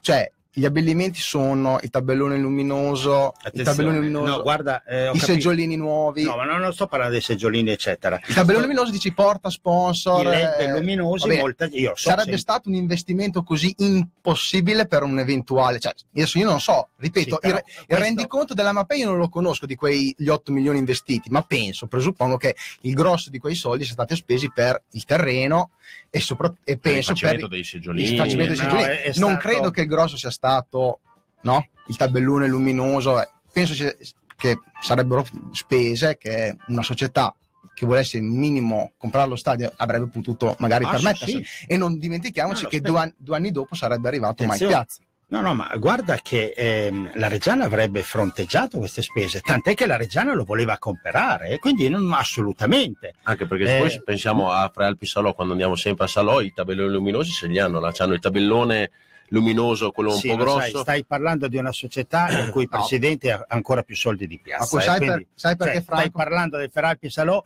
non è eh, la, eh, la, la squadretta di provincia, è Pasini eh, da un punto di vista imprenditoriale, se non ha più soldi di piazza ce n'ha il doppio, quindi attenzione, eh, cioè, non, non prendere Feralpi come esempio, se vuoi puoi prendere altre realtà, lì, No, lì sei andato a... Il discorso stadio fa un po' arrabbiare perché eh, la Mapei, Certo quando, fa quando fai comunicati, no, anche prendendo un po' in giro, diciamo la verità, hanno quel tono un po'. Cioè, noi abbiamo preso lo stadio che era fatiscente, cadeva a pezzi, Mm. eh, c'era la cacca di piccione sopra il tetto che ne sono mai tolti in 25 anni. Eh, no, eh, sono cose Pioveva dentro, sono cose che- Eh. questa accusa dello stadio fatiscente non, non ti dà fastidio anche a te, Fra? A noi, a noi ormai, Sì, sì. eh, era così cioè, fatiscente. ormai noi, noi c'è l'odio dentro, quindi non, non è che non ci facciamo più caso, però si No, vabbè, ma- accumula. Se, però ragazzi, a un tifoso sì, come te. Franco, non ti dà fastidio che un- cioè, un pro- uno che compra lo Io stadio, che già non doveva comprare. telefonato al mattino alle sette e mezza che ero in macchina con mia moglie, mi sono fermato, mi sono venuti gli occhi lucidi. Quando mi ha detto che lo stadio non l'avrebbe comprato né Barilli né compagni né medici, perché allora erano loro, eccetera. Quindi quando Mauro mi ha detto è arrivata un'offerta della Mapei, ho detto lo stai scherzando? No, è così. Quindi ti puoi immaginare se non mi ha dato fastidio. Cioè, io, che, io che quello stadio lì l'avrei chiamato di nuovo Mirabello, tanto ero affezionato al vecchio Mirabello. Il problema è che ormai la realtà è questa. Quindi dobbiamo combattere contro questa realtà. La Reggiana l'avrebbe comprato molto volentieri e avrebbe avuto i soldi per gestirlo. Chiaro che non lo metteva a norma UEFA perché a noi non ce ne frega niente di ospitare l'Atalanta. Non avremmo mai speso 9 milioni di euro, ne avremmo spesi uno, forse due, perché la manutenzione straordinaria doveva essere fatta dopo vent'anni, eh, ragazzi, perché effettivamente c'erano anche dei problemi proprio di ehm, regolarità da un punto di vista della- delle autorizzazioni eh, ad ospitare il pubblico. Non li avrebbe mai spesi, ma la Reggiana certo che avrebbe avuto la possibilità di gestirlo, tant'è che ha fatto l'offerta. Purtroppo sono arrivati gli stranieri, e per stranieri intendo quelli oltre secchia, ce l'hanno comperato e a questo punto noi ci troviamo in questa situazione. Leggiamo un po' di messaggi perché sennò la gente ci, Vai, ci- ci- spappella. Allora, eh, Luca Franceschini dice Severi mai, anche Mauro Braglia, anche Giampaolo Gottardi. Incio Marchi ci scrive Masquinzi per come si è comportato non poteva sperare in applausi e pacche sulle spalle dei tifosi, cavolo. Vero, se, vero. Se, se gli sta sulle balle che i tifosi lo criticano si arrangia, era già scritto. Roberta Leone dice fra cinque anni potrebbe essere che anche la Reggiana sparisca. Mu- Mirko Mussolini ci dice la convivenza non è mai iniziata. Fabio Manzini ci dice combattetelo, il rapporto fra Mapei, e, fra Mapei e Reggiana non c'è mai stato, come rispetto da Mapei verso la Reggiana. Angelo Masoni ci dice il momento di ribellarsi alla Mappei, stop. Eh, eh, dopo c'è Stefano Cavazzoni che l'abbiamo già letto. Vai pure te con un po' di Incio messaggi. Marchi dice, parliamo anche del benessere che era stato promesso ai cittadini e tutta la città, non solo ai due bar nelle vie a fianco allo stadio con le partite di Coppa. Dov'è il benessere? Non c'è qualcuno eh, come non c'è Appena Sassuolo. detto. Il benessere sta solo nelle tasche di alcuni. appena detto, certo, al di là dei petali e del bar lì che c'è in via Gramsci, assolutamente. non- non- non- Poi quando viene la tifoseria del, del- chi era che è venuto, adesso non mi ricordo neanche la squadra tedesca che è venuto, ci può anche essere, ma sono quelle una tantum che ci costa di più in eh, dispiego di forze dell'ordine, polizia municipale e quant'altro che non eh, quello che ci, ci, ci puoi guadagnare. Perché poi sì, la polizia così La paghiamo noi. la paghiamo noi. Ah, ma lo so, Davide, infatti. Davide Il Cavazzoni. Livorno continua a vincere 1-0, il Pisa Sì. sta vincendo a pistola. Eh, lo so, ragazzi, No, no, ma vabbè, è importante. esiste anche, esiste il, anche il calcio, calcio. giocato. Anche eh. se stasera i messaggi. Eh, lo calcio so, giocato però sono visto e considerato che noi molto probabilmente dovremo andare ad affrontare o un Pisa che sta vincendo a pistola 1-0 o un Livorno un Siena, Livorno 1 Siena 0 a 8 minuti dal termine, grande Lucio e mi fa estremamente piacere che stai vincendo e soprattutto questa che per me è la squadra che a gennaio è diventata un'altra squadra che è l'Alessandria che sta vincendo 5-0 con la Carrarese. Che noi ne faremo a meno da Alessandro. Sì, molto, per due anni molto, per Tra, anni tra- tra l'altro ricordiamo che siamo in 172 in diretta e poi siamo anche in diretta su Teletricolore. Vabbè, questo... Davide Cavazzoni dice Tosi eh, che si considera un tifoso granata ammetta che ce l'ha con piazza perché ha reso impermeabile la società e la squadra alla stampa. Come ha reso impermeabile? Sì, cioè c'è una politica molto più rigida. No, in- assolutamente no. Ma nel modo più assoluto, anzi, io devo dire la verità, il rapporto che ho eh, all'interno della Reggiana, da un punto di vista proprio della- con, eh, con eh, Weiner Magnani, con Marco Bertolini che l'ha detto stampa, assolutamente. Poi, attenzione perché le norme che ci sono quest'anno sai che i giocatori te li danno loro, decidono loro eh, quando intervistarli, dove intervistarli, purtroppo è un andazzo nazionale e così dappertutto cioè quindi certo che a noi piacerebbe di più eh, ma non, non è stato Piazza ma nel modo ha fatto tre gol eh ragazzi Fischler Abbiamo Antonio Maschio che ti saluta. Che eh, grandissimo Antonio ci, che gua- ci guarda sempre, ti ricordi quel gol Che fatto mito, alla Antonio. Zorro quando hai L'ho, esultato? sal- eh, l'ho- sì, l'ho, l'ho salutato, mi è venuto a salutare quando ero lo scorso anno a, a Castellammare con la Juve Stabia. Cello, Cello Ricco, la, la politica locale però dopo essere stata la principale artefice di questa sciagura, come ha detto giustamente Franco in fase di formulazione del bando, era doveroso tutelare maggiormente con apposite, apposite sì. clausole l'unica squadra della città, Sì, sì. non può ora far finta di nulla. La manifestazione serve anche per riportare questi, questi politici reggiani ricordando loro quali obblighi morali abbiano verso i tifosi. Sì, questo è un Cioè, messaggio quando- che mi piace. Tu come l'hai interpretato il messa- il, ehm, l'affermazione del sindaco? Ce ne sono state alcune che ha fatto Mm. discutere, quella non entro tra faccende tra privati. Beh, il sindaco nel suo ruolo istituzionale non può parlare di soldi, eccetera, ma lui si era detto disponibile, anzi aveva anche contattato Mappei Squinzi per avere un incontro con Mai Piazza. Cioè lui da- non può essere mediatore sul- sul- sui soldi, parlando molto semplicemente, perché nel suo ruolo istituzionale non può fare un lavoro di questo genere, ma lui eh, si era interessato, aveva telefonato a Squinzi chiedendo di incontrarsi con Mike Piazza e avevano detto va bene, eh, incontriamoci.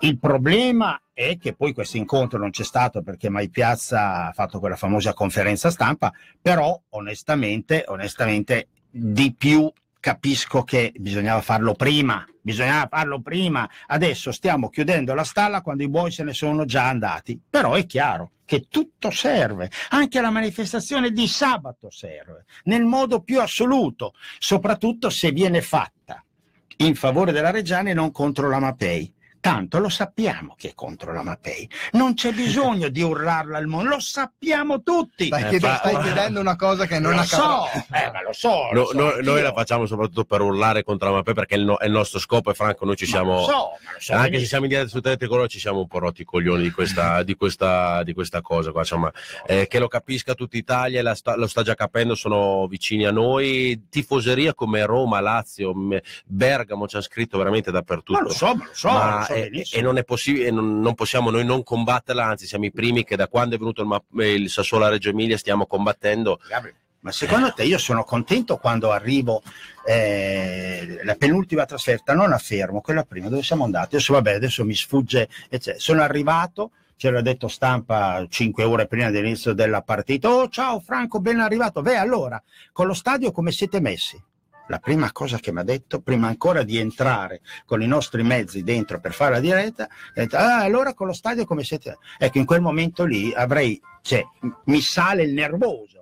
Perché chiedimi se gioca Cesarini oppure se Altiniere ci farà gol, ma no, invece no, purtroppo ormai siamo diventati, siamo sulla bocca di tutti per lo stadio. Questo non mi fa assolutamente piacere, però Leggiamo un po' di messaggi, Cava, Sì. se no veramente ce ne sono 200. Stefano Vai. Cavazzoni ci dice Franco l'11 gennaio 2014 siamo scesi in piazza in 4.000 hanno cercato di farci sparire Bezzani Stefano l'unica via alla trattativa come fecero del Bue e Barili lo scontro non serve a nulla quindi qualcuno che la pensa anche in questo modo c'è c'è Lorico dice chi è l'avvocato che ha diffidato i tifosi a parlare degli ex dipendenti ah forse quello che ha definito Bambolona Alice effettivamente i toni vanno un po' moderati da tutte le parti no?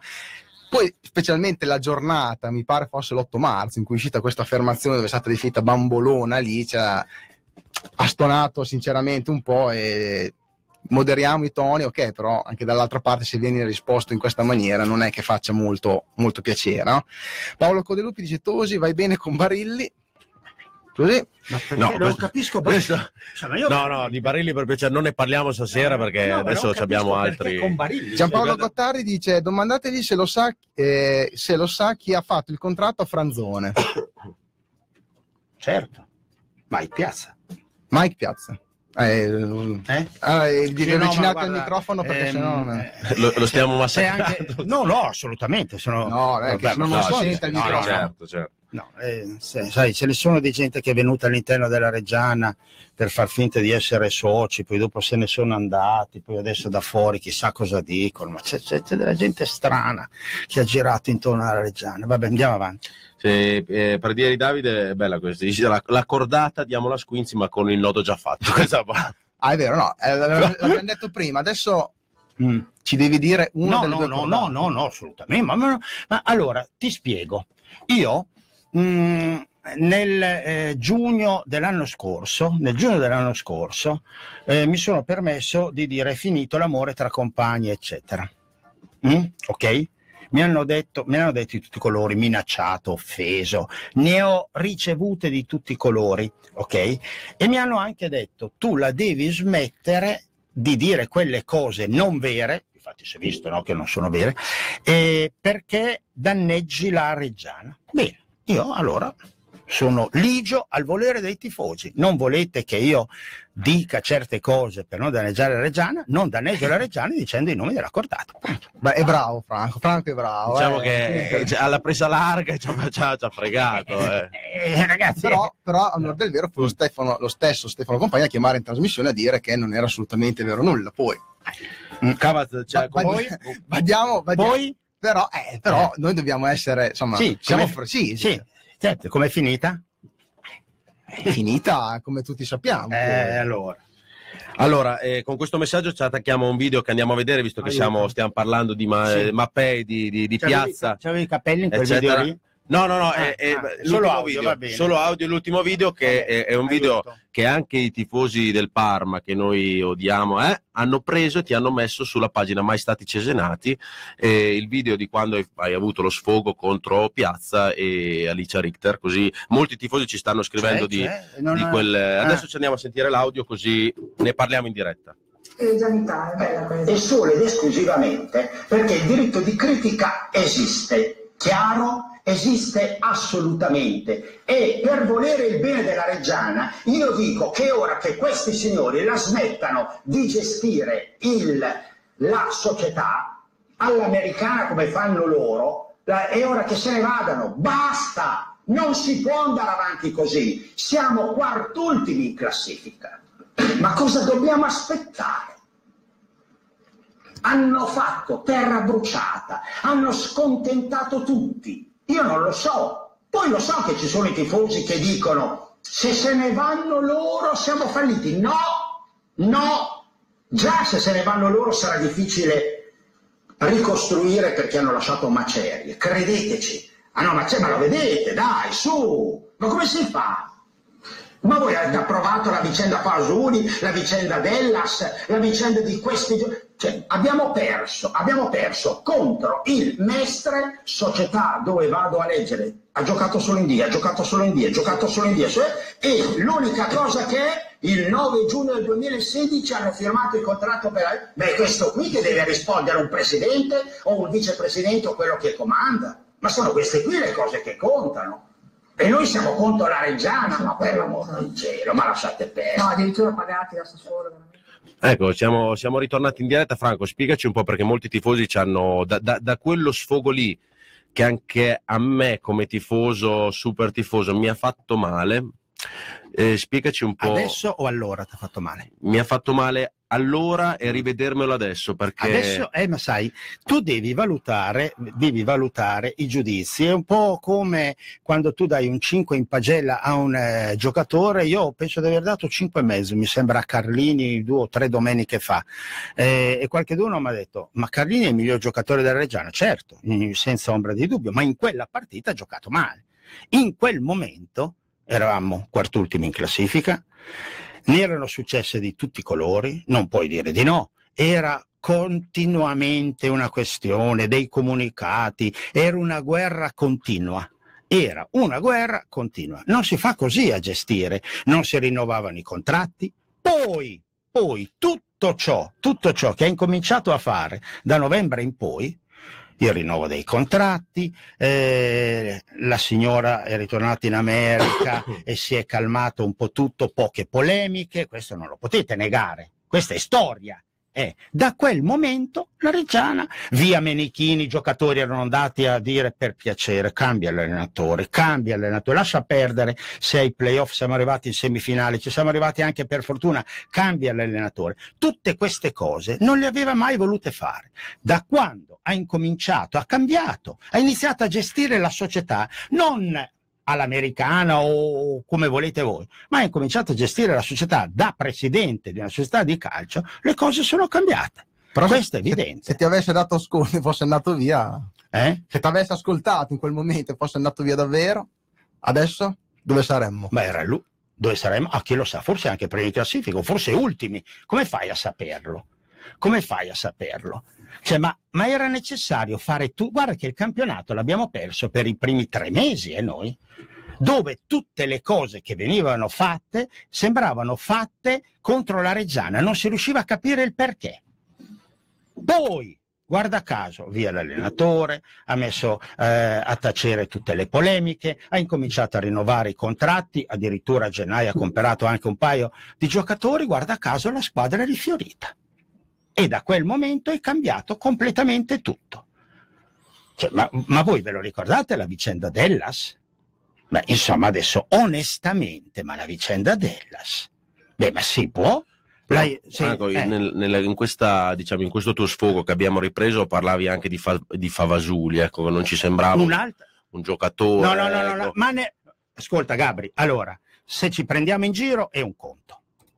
Punto. Se invece vogliamo dire le cose sinceramente, Favasuli nella Reggiana avrebbe fatto la panchina. Ma tu non vai a prendere un giocatore, l'allenatore ti dice ok, tutto a posto, il direttore sportivo il sabato nell'amichevole ad Albinea mi, eh, direttore, sì, è già fatto, è già fatto, siamo già a posto, va bene, il giocatore, eccetera. Tutto ok, tutto fatto, arriva la signora, no, non va bene, cacciatelo via. Beh, ma secondo te questa è una cosa normale? Però- è una cosa da dire ben fatto, va tutto bene, ma sapete Favasuli, che Favasuli avrebbe fatto la panchina. Cioè, Però da noi il direttore Franco che è venuto la settimana scorsa, due settimane fa credo Cavaz, e ci, ci aveva detto che non era in condizione la, Ah, forma. Oh, ascolta, tutti, eravamo tutti lì intorno al, al direttore, eh, ad Albinea. Detto il direttore Favasoli, fa- lo vedrete oggi in campo, siamo a posto, praticamente manca solo la firma, tutto ok. Poi se vuoi cambiarmi la versione me la cambi. Ma questo non l'ho sentito solo io, l'hanno sentito tutti. Da che... Ma ti ripeto, non è Favasuli che faceva la panchina, avrebbe giocato se no 5 minuti, che ne so, poteva diventare titolare oppure no. Era quello che stava succedendo in quel momento. Il Favasuli, il Dellas, le polemiche a destra e sinistra. E quelli erano i risultati, i contratti che non venivano rinnovati. Quello era il risultato. Quando hai incominciato, hai incominciato a fare il presidente della società di calcio, Reggiano ha fatto da così a così. Lo sapevamo tutti che era una squadra forte questa. Avevi tenuto i migliori dell'anno scorso, in più ci avevi messo qualcosa di meglio dentro. È chiaro che questa squadra doveva per forza avere dei valori. Ma quando li ha dimostrati, quando si è calmato tutta questa polemica. Col senno di poi, dopo ascoltiamo il Cavaz che ci descrive la prossima canzone. Col Sì. senno di poi, Franco, ti sei un po' pentito di questo sfogo? No. Lo, lo rifaresti? O... in quel momento, in quel... ma ragazzi, ma eh, cioè, il mestiere del giornalista è commentare le cose che succedono in quel momento. Cioè, mh, vi rendete conto che fino a 20 giorni or sono tutta l'Italia, i commentatori politici dicevano è fatta, l'inciuccio, l'inciuccio, l'inciuccio. Tra Renzi e Silvio Berlusconi è inciuccio, anche Travaglio diceva inciuccio. È vero o no? L'avete visto l'inciuccio? Eh, perché? Perché in quel momento era palese che si sarebbe arrivati a quella soluzione. Poi è cambiato tutto e questa cosa qui non succede. In quel momento stava succedendo di tutto alla Reggiana ed eravamo quartultimo o terzultimo in classifica. Poi se vuoi, se vuoi, fammi indovino e ti farò anche ricco. Eh. Allora, adesso andiamo con il prossimo brano, perché è il momento della musica. Una canzone che capita a fagiolo per la manifestazione, tra l'altro non l'abbiamo ancora ricordata. Adesso perché- ci arriviamo e parleremo, chia- chiameremo anche Max Larchi Melloni che ci spiegherà un po'. Visto che insomma è questo sabato partenza alle ore 16.30 dal, dal Mirabello. Quindi... Sì, comunque la la- il ritrovo sarà alle ore 16, 16, al esatto. Mirabello, partenza 16.30. Via Emilia e poi? Via Emilia e poi non si va in piazza Prampolini perché da, da quello che ci hanno comunicato oggi c'è un, le bancarelle eccetera. Sì, poi dopo, i, su- e dopo i fatti di Torino si cercano delle piazze più ampie in modo da evitare. È ancora ma- mm, E vi leggo quello che mi ha scritto eh, Gigi. Bagnoli oggi perché abbiamo il gruppo delle pagine di Facebook. Entriamo eh, dalla via che da che dà la piazza del Monte adiacente all'Hotel Posta, poi voltiamo per eh, via del Vescovado, quindi andiamo in- a Ah. piazza San Prospero. Ah, ah, si va in piazza San Prospero. Sì. Bello, che bello. Quindi non andiamo in piazza Prampolini. eh. La Comunque dopo ne parleremo, ne parleremo ampiamente. Intanto finiamo questi blocchi con Franco. Allora, vai con la, la canzone si, si intitola Mind Your Manners dei Pearl Jam, che vuol dire insomma fate, fate i bravi, fate- no? Eh, fa- fate un po' i bravini, dai, su. Quindi adesso ci andiamo a ascoltare, poi torniamo in diretta con I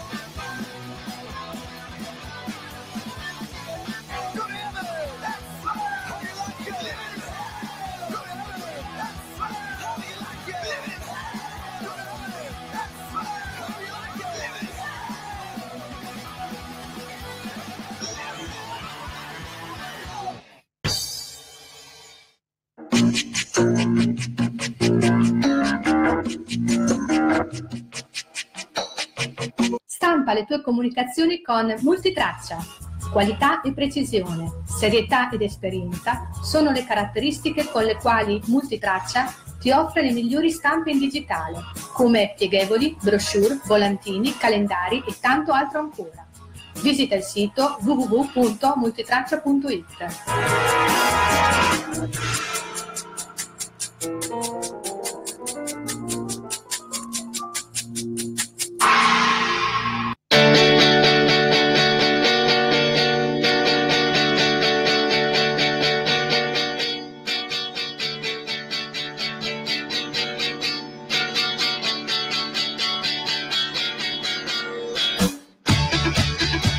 la tua pubblicità investi su K-Rock. Fai conoscere la tua azienda o le tue iniziative nelle province di Reggio, Modena o Parma tramite le nostre frequenze.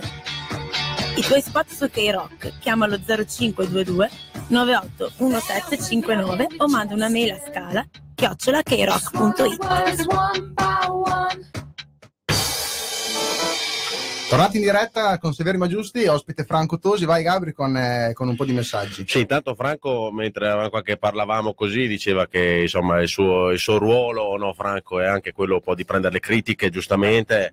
Anzi, noi ti ringraziamo per essere venuto perché noi abbiamo invitato alcuni giornalisti che ancora non ci, non ci hanno dato risposta, hanno detto vai verremo, verremo, però li stiamo ancora aspettando. Quindi chi viene qua sa come Mazzoni quando è venuto qua che ha preso tante tante critiche però è il bello del confronto della nostra trasmissione che in, in questo momento siamo in 150 eravamo in 200 fino a poco tempo fa e Magari sarà qualche duro davanti alla tele Sì, certo. questo è ovvio. Cavaz vuoi partire con eh, Enrico Cerri, salutiamo Enrico, ci dice con Barilli non ne succedevano di tutti i colori, mai uno sfogo del genere. Mi dispiace Franco, ma sto con Gabriele. No, no, no, Lo no, strappo da quel momento è grosso, disparità di giudizio tra precedenti presidenti e attuali. Barilli ospite di appuntamento sport, ho detto Presidente, dipendesse da me la metterei in una vasca da bagno coperto di ghiaccio e la lascerei lì per tre ore.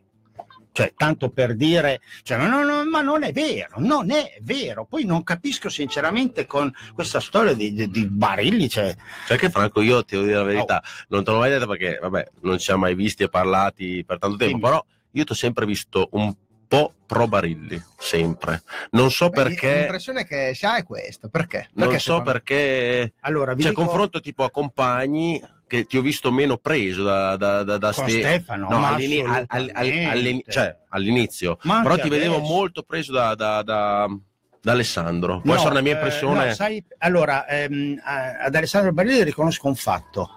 Eh, attenzione, ehm, Iniziativa Tricolore aveva fatto il suo lavoro, la, mh, la cooperazione aveva detto adesso basta, abbiamo altri scopi noi, eh, i nostri lavori sono ben altri che gestire una società di calcio. C'era veramente il rischio che nessuno, nessuno si assumesse il rischio di gestire una società di calcio come la Reggiana. eh. Quindi a Barilli ho sempre riconosciuto quello. Eh, questo gliel'ho sempre riconosciuto, però gli dicevo anche come come uomo di calcio, diciamo come talent scout, gli ho riconosciuto un solo giocatore, tutti gli altri ho detto secondo me meriti di andare in una vasca da bagno coperto di ghiaccio ti iberno per non fare danni. L'unico giocatore era Sprocati, lui avrebbe scommesso la sua testa su Sprocati e quella è stata l'unica volta. che- l'unica Cioè, volta. Max, Max. Ecco. Max Larchi Melloni va ancora più indietro e dice: E cosa diceva di Vandelli? Siamo retrocessi con un presidente che voleva portarci in A e tutti lo abbiamo amato nonostante i risultati. Certamente, certo, certo. Beh, con Giovanni è stato un rapporto meraviglioso da parte mia, ma come lo è stato con tutti, con tutti, con tutti quelli che non hanno diviso la tifoseria. Tutti quelli che hanno fatto sì che tutti tifassero per la Reggiana. Gli unici due che hanno un po' diviso la tifoseria sono stati Alessandro Barilli e Mike Piazza. Pensateci. Beh, la tifoseria con Mike Piazza non mi sembra così tanto di No, in- intendo, ma attenzione, eh, attenzione, io non sto parlando solamente di, ultra, di ehm, teste quadre e gruppo Vandelli, io parlo tutti delle 6.000 persone che vengono allo stadio, non tutti la pensano allo stesso modo, Beh, eh, dato che la ma- sulla gestione, sulla Però dato che la manifestazione di sabato, eh, ormai l'abbiamo detto 50.000 volte, l'abbiamo detto tutti, lo scrivono tutti, sarà pro Reggiana, pro Mike Piazza Certo. e contro Mattei, che vediamo No, quanta gente ci pro- sarà. È pro Reggiana Pro Mike e- Piazza, e pro Mike Piazza, e con- punto. e contro- Basta, vabbè. ma lascia stare, ma non Eh, spingere così, così. su questo tasto, tanto lo sappiamo, ma facciamo una manifestazione, mandiamo tutti a tifare Reggiana. Però posso dire una cosa, io che eh, ero, in tribuna, va. ero in tribuna domenica perché ero ospite da, da- dei miei amici che abbiamo visto anche tra l'altro, ricordiamo, eh, hanno fatto il calcetto di Subbuteo che io non ci gioco spesso, però, anzi non ci gioco mai, però hanno fatto gli omini piccolini con anche i numeri e tutto, una bella iniziativa che verranno venduti poi anche allo store. Dicevamo, ero in tribuna e quando ho sentito il coro di Curva Sud e del gruppo Vandelli che mandavano a quel paese Mappei, io ho visto molta, molta, molta gente in tribuna applaudire. Questo Franco, No, secondo te, questo- non è sintomo che Sì. tutti si stanno accorgendo del sopruso che si stanno facendo e che siamo stanchi? eh? E, e io ti dico, c'è anche però molta gente stanca di polemica che vorrebbe solamente pensare, cioè, eh, sono due ore che siamo qui, non abbiamo ancora parlato di, di calcio a Reggiana, cioè stiamo solo parlando di manifestazioni, di piazza, di mappei, di stadio. Per me questo è abbastanza triste, vi dico la verità. A me piacerebbe di più parlare di calcio vero, quello giocato, però dovete leggere i messaggi Eh, i che messaggi dopo qua, eh, io- eh, sono su quello. Daniele, ritiro, Daniele eh. Bonaccini dice: Hanno detto adesso basta e hanno detto che avrebbero pulito e risolto. Mi pare lo abbiano fatto. Tosi, basta che dici ero incazzato perché sono tifoso e ti avremmo tutti capito.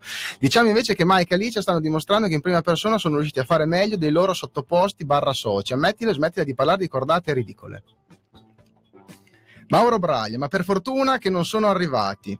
Puntini, puntini, puntini. Non so che se fosse un messaggio un po' vecchio a cosa si stesse riferendo.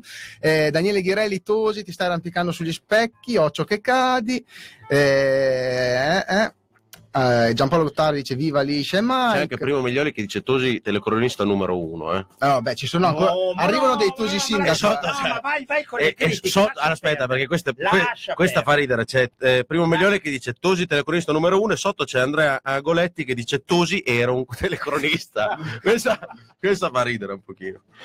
Eh, Filippo Iaccheri dice comunque siamo a marzo, secondi con una società che si può chiamare società. Le chiacchiere di Tosi dei suoi colleghi giornalai sono fuffa, via Sassuolo da Reggio Emilia. Eh, Stefano Cazzoni ci dice perché hai detto che i tre allenatori erano una pagliacciata? Voi eravate convintissimi, no? I tre allenatori? Voi eravate convintissimi, no? Sinceramente, quando hanno detto per Bacco, dai, tutti convinti, tutti, oh che bello, abbiamo tre allenatori, che fortuna, eh, quello del patentino, quello dell'affare, quell'altro che fa questo, non si sapeva. Eravate tutti contenti e felici? Beh, se eravate contenti e felici, convinti di questa scelta, per l'amor del cielo, sai, dirlo adesso è un conto, dirlo allora è diverso. Pensateci un attimo, voi eravate tutti Però- belli convinti. Allora, del vero, quando, quando è arrivato Sergio Berini, la Reggiana aveva già iniziato insomma, ad andare, cioè si era già presa quella strada lì perché Sergio Berini è stato preso perché eh, Max La Rosa e Andrea Tedeschi non avevano il patentino, non potevano allenare, però era già qualche giornata che allenavano la Reggiana e la Reggiana si stava lentamente riprendendo e si è scelto poi di dare Stai fiducia. dicendo? Abbiamo perso a Mestre e abbiamo perso a Gubbio quando c'era Berini. Quando è arrivato Berini, la prima era Gubbio e abbiamo perso. La trasferta prima avevamo perso, avevamo pareggiato con la Fermana e in casa avevamo perso a Mestre. Però la Reggiana aveva dato qualche segno di miglioramento. Ah, sì, sì, abbiamo, preso, abbiamo perso a Mestre e perso a Gubbio. Se tu li chiami segni di miglioramento. Beh, però rispetto in a, tre alle- partite abbiamo fatto un punto in casa facendo 0-0 con la Fermana. però, rispe- però rispetto a Minichini, insomma, era, era una strada un po' diversa. Se Cioè, si, ve- e si se la- ma se Anche l'avesse cambiato prima, se la- era quello lì che dice Vabbè, non quando i giocatori eh, Magari saremmo primo, magari saremmo ultimi. esatto, bravo, perfetto. Leggiamo, Leggi Scusate, messaggi. Leggiamo ancora dei messaggi. Andrea Bottazzi dice Squi- Squinzi deve svendere, non è gradito a Reggio Emilia. Tosi, Tosi con Mike, siamo, stiamo tutti uniti. Eh, Squinzi deve vendere o meglio essere costretto a vendere, Stefano Cavazzoni, eh, poi abbiamo anche Roberto Arleoni, un conto è non essere convinti, un conto è che sia una pagliacciata. Alessandro Benelli, io sto con Tosi. Eh, Jenny Valleri, però il gioco era cambiato parecchio. Stefano Cavazzoni, vinto con Vicenza e pareggiato a, a Sant'Arcangelo. Forse erano le prime dell'inizio del campionato. Adesso non so No, a no, cosa no, si riferisce no, perché con- noi parliamo con leggiamo i messaggi. No, no, con, con, eh, Tedeschi e, E la, la Rosa, Rosa. abbiamo pareggiato quel calcio del gol di Altiniera a Sant'Arcangelo. Alberto Poletti, il sindaco e il comune devono sbattersi tantissimo per la Reggiana, non fregarsene, è- comunque un bene della, della- della città, quindi chiaramente non possono entrare magari in vicende di soldi, però certe affermazioni, tra l'altro il sindaco ha fatto un'affermazione adesso... mi viene- Che volevo dire io che mi sono scordato. Ecco, bravo, eh, che lui ha detto nell'intervista che ha fatto insomma, pubblicamente in televisione, ha detto eh, ci sono tante persone che a Reggio Emilia non, non vedrebbero di, di buon occhio Mike Piazza e Sì, tante beh, altre sì. eh, infatti anche io non l'ho capita. E secondo Non te so- tu hai un'idea di chi possono essere queste persone che No, non vedono. Mike Piazza di buon occhio? No. Perché Ecco. cioè, noi un'idea cioè, No, ce più la- che altro la- è un- credo che un primo cittadino, una persona che deve essere da- d'esempio di tutti, no- Mm. Non lo so, a tutti eh, non può fare una dichiarazione genere perché mette comunque la pulce nell'orecchio ai tifosi della Reggiana e già visto che ci sono dei precedenti, anche qua Sì, non quello- si quello- placa la polemica. Non lo so, non lo so. infatti l'ho, l'ho notato anch'io, mi ha sorpreso un'affermazione del genere, ma non, non so a chi si riferisce, sinceramente. potrebbe essere a quelli che hanno messo le scritte nello stadio, dove, con le scritte giganti che ci sono dentro lo stadio. No, cioè? Sì. Non ho capito. No, Inizia no, per M, finisce per... eh, Quelle scrittone Mappei che hanno, che hanno afflitto dappertutto. Cioè, potrebbe essere che si riferisse Cioè che Mappei non, eh, non gradisca Piazza? Eh. Oh, non lo so, non, non- non lo so, non, Non, non penso neanch'io, eh, non penso perché. non lo so, non, sinceramente. Però que- questa è bella. Daniele Ghirelli ti dice: Tu si vai su Tirò con Barilli. Quindi vedi, molta gente ti affianca. Non che... Allora, eh, l'ultima volta che l'ultima volta che ho sentito, faccio, non faccio fatica a ricordarlo, l'ultima volta che ho sentito Alessandro Barilli è stato verso le 6 di sera del 12 marzo del 2017 quando ha sentito la telecronaca che Mazzoni che diceva che io non c'ero per la morte di mio padre e alle 6 di sera mi ha telefonato e per farmi le condoglianze di quella domenica lì, 12 marzo 2017. Poi eh, ci siamo mandati un messaggio a Natale, buon Natale, tanti auguri, finito. Ora io vorrei sapere come mai, come mai, cioè, c'è questa storia qua di Barilli, tu oggi vai a Barilli con eh, eccetera, vai a non lo so, non, non riesco a queste sono, eh, ve lo assicuro, eh, ho un brutto vizio, uno solo, non, eh, non mi piace raccontare bugie, quindi ditemi voi se questo qui, non so, deve essere questo rapporto stretto, una telefonata in un anno e mezzo di condoglianze. Ci abbiamo Nello Marchesini che ci dice: Siamo onesti, tre allenatori sono stati messi lì perché dopo la sceneggiata dell'As non c'erano alternative. Per fortuna oggi è andata bene, però è facile dirlo oggi rispetto per Tosi. Quindi noi- Grazie, ti ringrazio. Noi leggiamo Eh, anche no, i no. messaggi Ma no, pro ma- e ma- contro. no, eh. dai, su, bisogna essere onesti. Poi abbiamo una- Bisogna- un Dai, altro vai, messaggio, te- li leggiamo perché ce n'aveva migliaia. Eh, cosa è andato storto a Colucci in quel di Pordenone, secondo te, Franco? Ti chiedono. Però di Colucci noi non ce ne frega niente, qui saltiamo. esatto. Non Sì. so neanche perché l'ho letto, eh, perché ce li ho Ah, no, tutti lo so, sotto. eh, no. Alessandro Romi dice dire che Mike divide i tifosi fa molto ridere. Franci sei pronto a prendere il posto di mm, Franco, sei pronto a prendere il posto di Mazzoni come comico a tele tricolore. Quindi c'è già il posto assicurato. Ehm, Tosi con Mike siamo tutti uniti, ci dice Michele meglio, Benetti. Meglio, meglio, E, eh, eh, No, io direi di fare una cosa. Chiudiamo visto che sono le 22.41, ci abbiamo ancora, se vogliamo, un 40 minuti, 30 minuti di trasmissione. Sono già ormai un'ora e mezza. di meno, eh. Eh, quindi facciamo una cosa, eh, adesso mettiamo su un'altra canzone, così dopo partiamo, facciamo ve- sentire degli audio di Cuneo e di, di Ascoli, così facciamo sentire anche il, il buon vecchio Tosi cosa disse all'epoca. Sì, no, E- perché giustamente sono testimonianze poi che vanno, che vanno E- mantenute nel Certo. tempo. eh, E quindi- poi chiameremo eh, Max Larchi Melloni che parleremo della manifestazione, quindi Tosi tu alla manifestazione, Franco, tu alla manifestazione ci sarai. Eh, e vorrei anche vedere. Al massimo quando noi diremo Ci Mapei sono- Mapei. No, ma no, ma no, ma no, ma non mi discosta Ma no, assolutamente. cavazzo, noi, noi- Ci sono per due motivi. Ma no, ma no, ma, no, ma, no, ma no, cioè non è che mi dia fastidio sentire un, ma- un vaffa riferito a qualcheduno, è che ho paura che non serva a niente, che serva ancora di più a inasprire questo rapporto. Basta, questo è il mio pensiero. Al- Allora, Eh, andiamo con, andiamo con il pezzo così dopo abbiamo un po' più di tempo. Eh, il prossimo brano che ci andiamo ad ascoltare è un, eh, è un brano di Christopher Cross si chiama Right Like the Wind.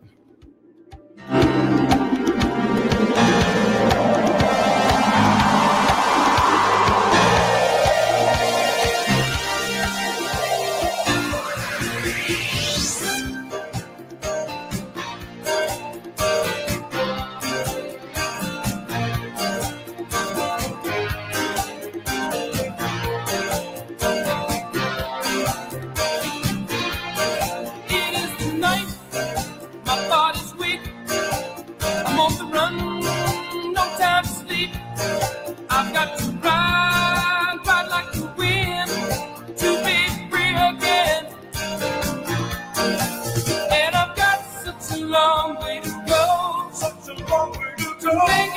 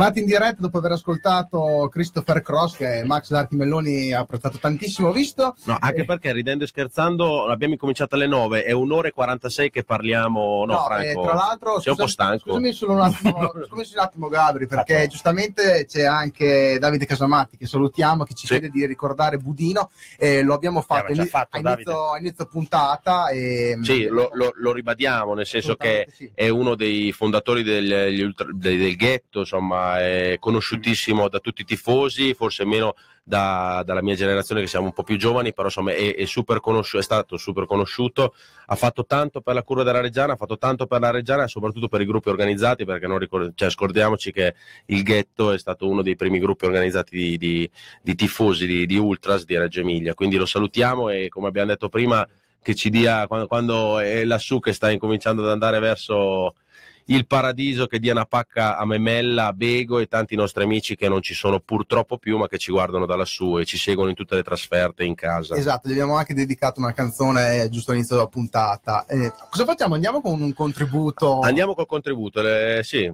Andiamo con un contributo audio che eh, molti ricorderanno. ed è eh, diventato storico. è eh. diventato storico. adesso lo senti, Franco, adesso lo senti.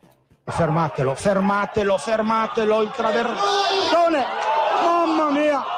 dalla parte opposta, Bellucci, Alessi, Iraci, 39 minuto, mamma mia Donida che lavoro che ha fatto, fallo di Torri, fischia arbitro, fallo di Torri, di Quinzio, di Quinzio, va sul fondo, il traversone, pallone sopra la traversa, sopra la traversa, non ci posso credere, pallone sopra la traversa, qui è saltata la corrente, qua in tribuna speriamo che vada tutto bene per voi, noi non vediamo più niente nelle monitor, ma è lo stesso, l'importante è che funzioni lì da voi. Fallo, fallo, fischia arbitro. Tutto regolare, attenzione Arati, attenzione che era tutto regolare questo pallone. Martini, Martini in area di rigore. Tiro, traversa, traversa mostruosa di Longhi. Angolo. 42 minuto e 40 secondi, angolo numero 5. Traversa colpita. Franco, Quante traverse ci sono state in quella partita? ecco, raccontaci un po' anche quel Cuneo Reggiana che era veramente il, il limite che abbiamo negli ultimi anni, stavamo sormontando. per- Punto più basso. Punto più basso. Senza ombra di dubbio è stato il punto più basso, ci siamo saltati fuori per fortuna, meno male con le nostre forze, senza ripescaggi o quant'altro, vabbè insomma ci siamo salvati, era destino, dai su, era destino una partita segnata, potevamo stare lì a giocare fino alle 8 di sera non avrebbero mai fatto gol. Il rigore, prima la simulazione di Raci, poi dopo diventa rigore. Alessi che fischiettando eh, Valida Zauli gli dice mister faccio lo scavetto, eh, faccio il cucchiaio, Zauli che lo guarda e dice boh affari tuoi, cosa c'entro io? Cioè stai proprio cercando di sdrammatizzare al massimo quando in realtà la tensione era altissima. Vabbè, Che bene. poi tra l'altro parlando con eh, Lopez e chi c'era in curva perché ancora in quel momento lì c'era chi, no- chi non aveva la testa del tifoso come Erano fuori, io vedevo, vedevo le bandiere dei tifosi della Reggiana fuori. sì, che hanno seguito la, la Reggiana ovunque sempre stando fuori e chi aveva Anche la testa anche, sì, anche a Trapani e chi aveva la testa del tifoso che come gruppo Vandelli all'epoca era dentro lo stadio e ci hanno detto proprio che insomma il rigore della Reggiana forse è grazie anche un po' al gruppo Vandelli No, che ha vero, io, inveito io- io c'ero ed è grazie a Fede Lopez Io ero fuori, quindi. e a mm, Davide Rosati che si misero a urlare di tutto al guardalinea di dire è rigore, è rigore e dopo mi guardi ci ha pensato un po' e ha dato il rigore quindi anche se non è Anche andato così questa- a noi ci piace questa è la leggenda, andato- che va bene, andato così. bravo, Tu, bravo. il rigore di Alessi grazie a Fede Lopez Anche eh, se non è che- così ci piace, credo. che giusto. il guardalinea ha avuto la sfiga di essere sotto il settore del gruppo Vandelli che in quel momento ha fatto valere veramente comunque Cavaz io direi di visto che siamo un pochino in ritardo di vedere anche il prossimo Mandiamo contributo anche il prossimo? sì il prossimo contributo che rimarrà nella storia sempre eh, della Reggiana e nella tua carriera di Aiuto. telecronista Cos'è? Cos'è? stiamo parlando di Ascoli Reggiana playoff ancora in mezzo, ribatte la difesa. Arriva Andreoni, arriva Angiulli, provaci. Il tiro, c'è una deviazione, Spanò, Ruopolo, Petkovic, parato. Abbiamo tirato per lo 0-0, Ruopolo, gol di Spanò, gol di Spanò, gol di Spanò, gol di Spanò, gol di Spanò. Gol di Spanò, gol di Spanò, gol di Spanò, gol di Spanò, gol di Spanò, gol di Spanò gol di Spanò, gol di Spanò, gol di Spanò. Non so se avete capito, ma c'è stato il gol di Spanò. Vabbè, chiedo scusa. non so se- non so se- se- no, chiedo scusa, ma mi sono lasciato andare. Cioè... Però ci devi raccontare perché ce l'hai raccontato prima fuori onda l'aneddoto di questo gol. Sì, do- do- perché- più che altro lo doveri a urlare questo gol di Spagna perché noi sappiamo che eh, la tribuna di Ascoli non era molto facile da gestire e anche Barilli ha rischiato insomma durante la partita di tutti, prendere due Roberto sberloni. Pegoni che faceva la radio, mia moglie che era al mio fianco e cercava di tenere lontani i tifosi, tutti. E quando, quando, lo dico molto sinceramente, quando eh, Spanò ha fatto gol, io mi sono chinato. eh, adesso si vede, sono andato giù così. Aspetta Franco che non si sente. No, no, ah sì, mi sono chinato, sai, proprio ehm, nascondendomi come faccia e microfono alle persone che c'era attorno con mia moglie che immediatamente si è alzata e si è messa davanti, sai, eh, così, e io da dietro, gol di Spanò, gol di Spanò, gol di Spanò, quasi senza farmi sentire perché onestamente c'era un'atmosfera, per l'amor del cielo, è tutto bene, tutto tranquillo, eh, eccetera, però sai un po' il nervosismo, i tifosi. Beh, il Eh, povero, Te- il povero Tego non sì, è stato così fortunato. quando è montato in macchina Roberto mi ricordo che puzzava più lui di birra che uno reduce dall'Oktoberfest era una cosa veramente Tra l'altro verso fine Gli hanno telecronaca buttato di tutto hanno, tira- hanno tirato dei pugni verso la vetrina. sì, dietro un, un L'hanno tifoso rotta. l'hanno rotta quando ha fatto gol eh, Spanò, no, dopo, dopo, eh, il gol di Ruopolo. Ruopolo. Il gol di Ruopolo, un pugno di un tifoso ha rotto il vetro, ma non contro di me, sia ben chiaro, eh, solo che era lì, e cioè io ero qua alle mie spalle, quindi tutti i vetri per terra, insomma, vabbè, ma non, non- però lo ribadisco. Non, so- non siamo stati sfiorati, ce ne hanno dette di tutti i colori. eh, a Roberto hanno tirato birra e Coca-Cola, eh, addosso gli hanno vuotato i bicchieri perché lui era più spostato. Però insomma, vabbè, dai, via, basta. Ecco, a me mi, Ma- mi- mi- mi- mi viene in mente una domanda, Franco. Lo- La telecronaca più assurda che hai fatto, nel senso avere cioè, tifosi di fianco che ti hanno fatto dannare oppure Dappertutto. Dappertutto. Nessuno però mai si è permesso di... Paradossalmente, sì, ti dico, io l'ho sempre sostenuto. Forse l'unico posto dove mi hanno sputato addosso è stato a Brescello. E su A questo, Brescello. A Brescello. a Brescello. Su questo continuerò a dirlo per sempre. Brescello, Brescello Reggiano. Brescello Reggiana 4-0 Foglia presidente del Brescello con Carlo Ancellotti che ogni gol mi guardava e dicevo Carlo eh, cosa vuoi che fai? Perché era venuto lì era amicissimo di Ernesto e quindi l'unico posto dove mi hanno sputato addosso ma era anche eh, colpa di una campagna eh, contro di noi eh, architettata da qualcheduno che contava a Brescello. E l'unico posto dove mi hanno sputato addosso cioè, poi ho preso un po' di ombrellata da Arezzo ho preso eh, l'assalto a Pagani dove ci sono Ecco, vero, anche Pagani è stata una- un'avventura, che c'è- insomma, ce lo ricordiamo abbastanza Eh, impegnativa. Sì, dove è entrato c'è stato un tifoso della Reggiana che è stato colpito perché dopo... Sì, però Eh, cioè, io a Pagani sono stato trattato da re. Poi trovi cinque imbecilli e allora sembra che Pagani sia la città eh, più violenta. Non è così, non è così. Io a Pagani ho degli amici, siamo stati trattati benissimo, poi ci sono cinque imbecilli che effettivamente eh, ci hanno aggredito. Vabbè, insomma, basta. Andiamo avanti, via. Però eh, Dimmi. mi ricordo anche, non so se era Prato, non è successo Eh, qualcosa. Prato. Prato, il tifoso davanti che ha incominciato Ah, a è dare i vero. pugni, saltava per aria tutto, ci aveva buttato via il microfono, i fogli, la cartellina, eh, di tutto. Poi dopo c'è stato fortunatamente il mio amico di Prato della televisione di Prato che ci ha un po' difeso, ma, ma sì, ma sai, questi episodi, perché uno magari vede lo stadio a Reggio, sai, città del tricolore, c'hai la cabina, eh sì, buonasera, quando sei fuori sei in, mezzo, sei in mezzo alla gente, proprio come siamo vicini così. Visto che parliamo di queste cose qua, lo stadio più scrauso, cioè più brutto, dove tu non sei riuscito... Pa- due. quasi- Due, allora, eh, quando, quando siamo andati a Olbia, ma io parlo del 1978, con i giocatori che si sono spogliati, dopodiché il vigile ha detto aspettate un attimo, il vigile si è messo in mezzo alla strada e ha detto prego adesso potete entrare nello stadio, perché si spogliavano nel garage della casa di fronte, poi il vigile fermava il traffico, i giocatori attraversavano la strada ed entravano dentro lo stadio a Olbia, 1978 mentre molto più recente, purtroppo in uno dei campionati più belli della Reggiana, è stato a Marcianise, dove non c'è neanche la tribuna coperta, quel giorno pioveva. Ma una... Finalmente prendono anche un po' d'acqua loro, oltre noi. Sì, non ma- possiamo mica sempre Ma prenderla guarda, noi. ma guarda che non siamo mai stati preoccupati per noi, ma per le attrezzature, perché noi dovevamo fare le dirette. tu Però quelle capisci? sono di mazzoni, chi se ne frega. Ma sì, Franco. No, ma non è quello, è che se ci va dell'acqua dentro non funzionano. Questo è il problema.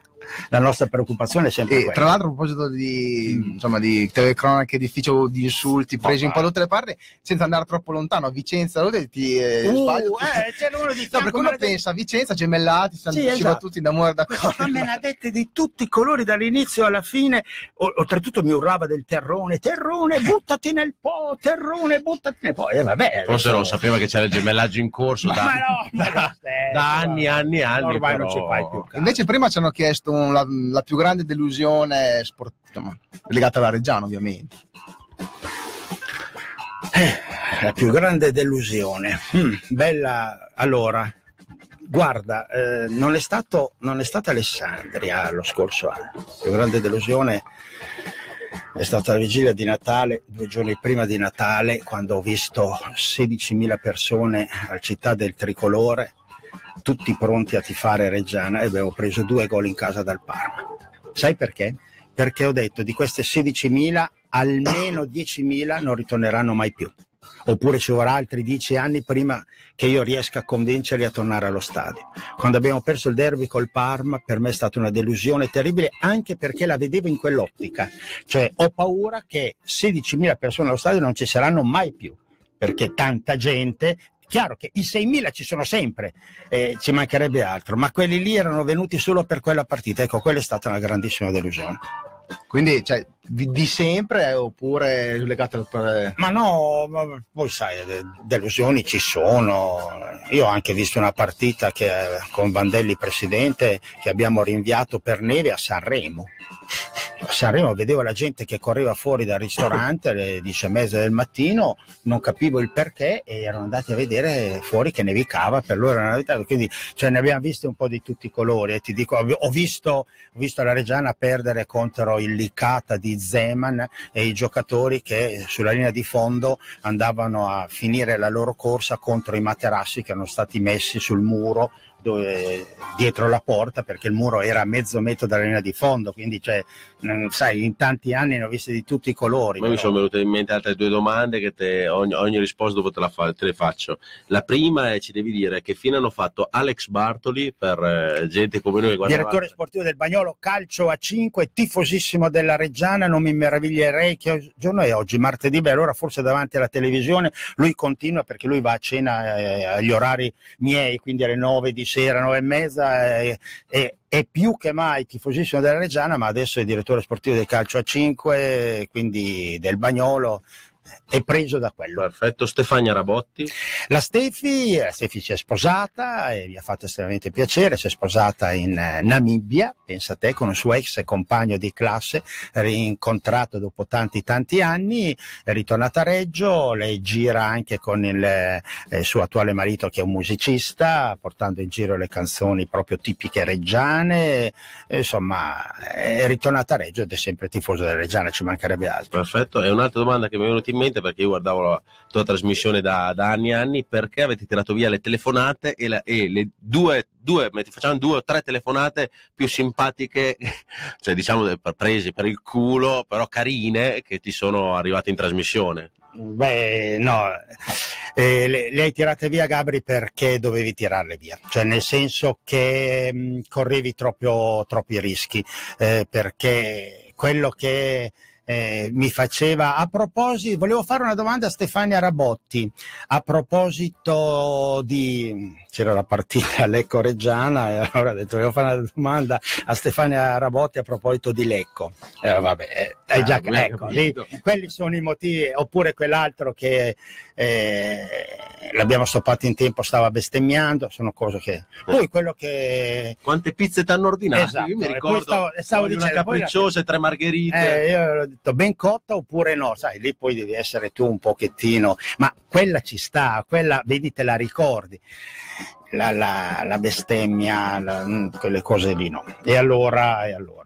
Che tra l'altro mi ricordo che all'epoca tu dicevi sempre: Noi abbiamo il vostro numero, quindi se voi ci chiamate sappiamo il vostro numero e lo daremo alle autorità competenti, mi ricordo perché... Sì, bravo. Secondo te ce l'avevamo? No, No, è chiaro, eh, beh, è chiaro che non l'avevamo, ci mancherebbe Infatti altro. credo che la gente chiamasse dalla cabina telefonica all'epoca Ah, sì, per beh. fargli scherzi. Beh, meno però- male, così almeno li ho costretti a- ad alzarsi dalla poltrona di casa. Marco, Marco Ranieri ci dice mh, la tua formazione di sempre, due punti, cioè la dice lui, eh, quindi Bertini, Villa Bertini, Bongre, Fantazzi, Denardi, Correnti, Mognon, Milanese, Facchin. Vabbè, questa è- rimane per me. Sarà mica il facchin che abbiamo adesso come No, Però lui, lui gli suggeriva Bucci, Testoni, Testoni. Gregucci, Bertoni, Scienza, Matteoli, Schenardi, Silenzi, Futre, Padovano, Morello.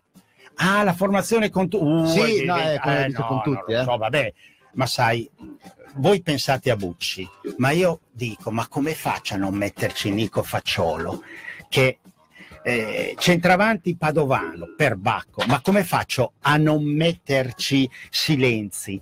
Eh, senza parlare del numero 10, ovviamente Futre, ma perché non ci metti Alessi, ma perché non ci metti Catalani? E qui andiamo quando eh, eh, voi eravate ancora, cioè diventa, diventa difficile, dai, eh, ogni epoca ha avuto i suoi, i suoi beniamini, i suoi grandi giocatori, è impossibile, impossibile, almeno per me dopo eh, dal 1959 che faccio che vado allo stadio, quindi Dice Andrea Bealeotti dice il derby, probabilmente l'abbiamo perso per colpa di un gruppo di mercenari. I famosi Eh, quelli, le, le botte in discoteca, roba di questo genere, non lo so. Devo mettermi la cuffia? Cosa c'è? Senti- Allora, dimmi. se ti, casomai ti tiriamo via Cavazzi il sottofondo perché sennò non si sente bene Max. Abbiamo Max Larchimelloni con noi in diretta. Che ti salutiamo, intanto ti- ci scusiamo per averti chiamato un po', un po' in ritardo. Ma vabbè, dai, farò le ore piccole. Sì. Ciao a tutti. Beh, insomma, sono le 11 di sera, dai, piccole, piccole. Eh, sì, sì, ma me vado a lavorare. Anch'io No. domani mattina alle 7 devo essere in televisione per andare in quel di Fano, quindi...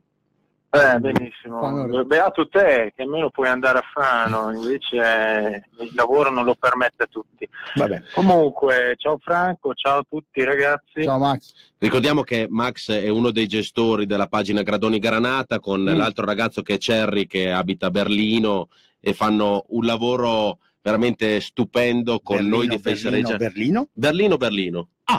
Non lo Sì, sapevo. perché c'ha la famiglia là Bene. e si è stazionato. E quindi l'abbiamo coinvolto stasera per parlare della manifestazione, visto che lui è un- uno dei tifosi storici della Curva Sud, ne ha viste tante e chi più di lui può eh, convincere o comunque anche parlare di questa manifestazione che eh, si terrà, ricordiamo, sabato 24 se- a ore 16 al Mirabello il ritrovo, 16.30 partenza. M- eh, Max, microfono è tutto tuo. Sì, allora permettimi di fare un inciso, di dire un paio di cose. Allora io sì, tanti anni che frequento lassù del Mirabello, e lassù del Giglio, eccetera, però non sono tan- tanti anni come il buon Budino, che saluto per l'ultima volta, ciao Budino, Maurizio Fontanesi. Volevo ricordare a chi è in ascolto che domani ci sarà il funerale eh, in forma civile a Coviolo alle 15.30, mi raccomando, insomma, eh, invito tutti a dare l'ultimo saluto al grande Budino, uno dei fondatori del ghetto, eh, senza di quale probabilmente non staremmo qua neanche noi. Allora, Volevo fare una premessa, volevo chiedere, visto che i temi insomma sono già stati affrontati, però non ho mai sentito abbastanza incisione su certe cose e non le sento neanche nei giornali, non le vedo mai nei giornali. Io non sono giornalista, non scrivo su nessuna testata, non parlo in televisione, quindi io non, non ho altro veicolo, io e, e il buon Cerri, che scriverlo su Gradoni Granata. Volevo chiedere un po' a tutti, eh, non solo a Franco Tosi che è lì, perché nessun giornale, nessuna televisione ha mai sollevato il sospetto delle ingenti operazioni di marketing che la Mapei fa e ha fatto su una struttura che, non scordiamocelo, è pubblica, non è privata, non si sta parlando di una fabbrica, non si sta parlando di un negozio. Ha acquistato questo signore una struttura pubblica che deve essere per sua definizione a servizio della cittadinanza, della comunità, ma non solo, sta- è una struttura pubblica pagata dai tifosi della Reggiana, quindi da coloro che dovrebbero essere prima di tutti gli altri gli utenti, gli utenti di quella struttura e non lo sono. Sono bistrattati fin dal primo giorno in cui sono entrati in quell'impianto. Allora io non voglio dare addosso alla Mapei perché eh, sta diventando una moda in un certo senso. Io voglio dare addosso a chi ha permesso uno scempio del genere, una struttura pubblica venduta a servizio di un privato, perché quella è diventata una struttura privata, privata.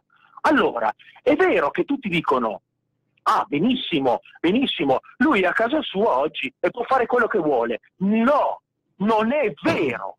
Bisogna smetterla di dire questo, non è vero. Io sono stato responsabile di lavori pubblici nei comuni, ho fatto gare, gare pubbliche, sono stato anche presidente di commissioni e queste cose non devono succedere. Sono già successe, purtroppo, però penso che abbiamo il diritto, in quanto tifosi e paganti, oltre che delle tasse, anche di quello stadio, di quella struttura, di avere un po' voce in capitolo. Detto questo, passerei alla manifestazione. La manifestazione non deve essere un semplice sfogo, anzi, tutto il contrario, molta informazione, molti giornali stanno alimentando un po' il fuoco e gli animi. Allora io inviterei tutti, perché gli ultimi che stanno accendendo gli animi sono i tifosi, sono i tifosi gli ultimi. I tifosi stanno dicendo il contrario, stanno dicendo abbiamo diritto a manifestare, abbiamo diritto a dire la nostra, perché nessuna informazione ci sta rappresentando. Ed è vero, invito tutti a dire il contrario.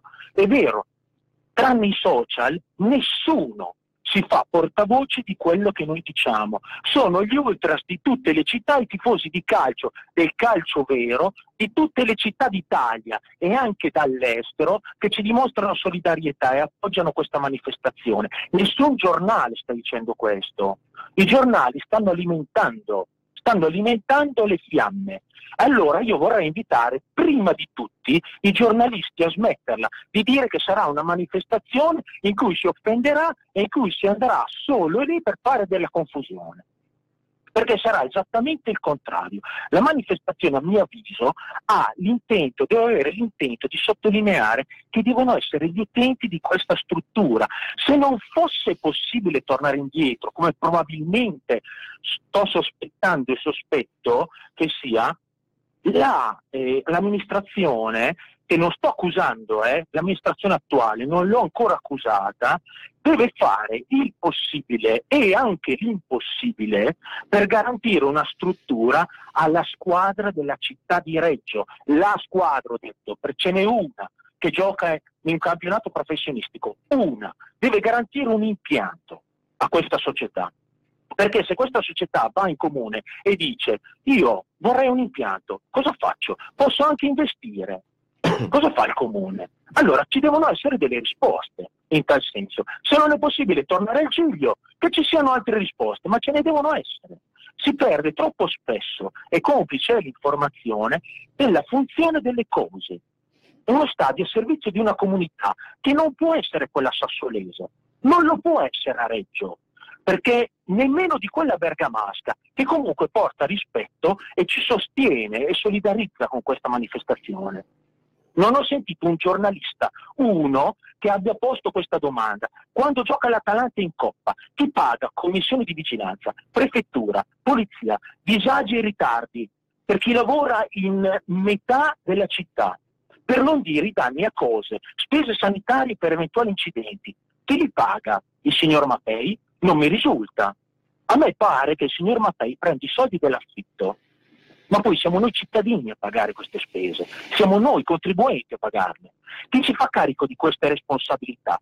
Sarà una manifestazione dei reggiani, deve essere una manifestazione dei reggiani, perché troppo spesso si è privilegiati privati e altre persone, non i reggiani. La Reggiana è la squadra di calcio di Reggio. Le istituzioni devono garantire la possibilità di sviluppo alle società sportive locali, locali, non a imprese che nascondono i propri affari dietro a un club. Perché è quello che sta succedendo. C'è un'impresa privata che si è comprata uno stadio e ne ha fatto la vetrina della propria attività. Sfido chiunque a dirlo pubblicamente. Perché sono io che lo devo dire? Io sono l'ultima persona che dovrebbe dire queste cose. I media accendono gli animi della manifestazione. La manifestazione sarà un riappropriamento della città da parte dei reggiani, i contribuenti, i tifosi, i tifosi del calcio, non solo i tifosi della Reggiana, perché abbiamo, abbiamo l'appoggio di tutti i tifosi del calcio, di un calcio che una volta anche Franco Tosi amava. E che adesso non c'è al Mapei quando gioca il Sassuolo, non c'è, non c'è cornice di pubblico, non c'è niente, è piattezza totale, piattezza totale.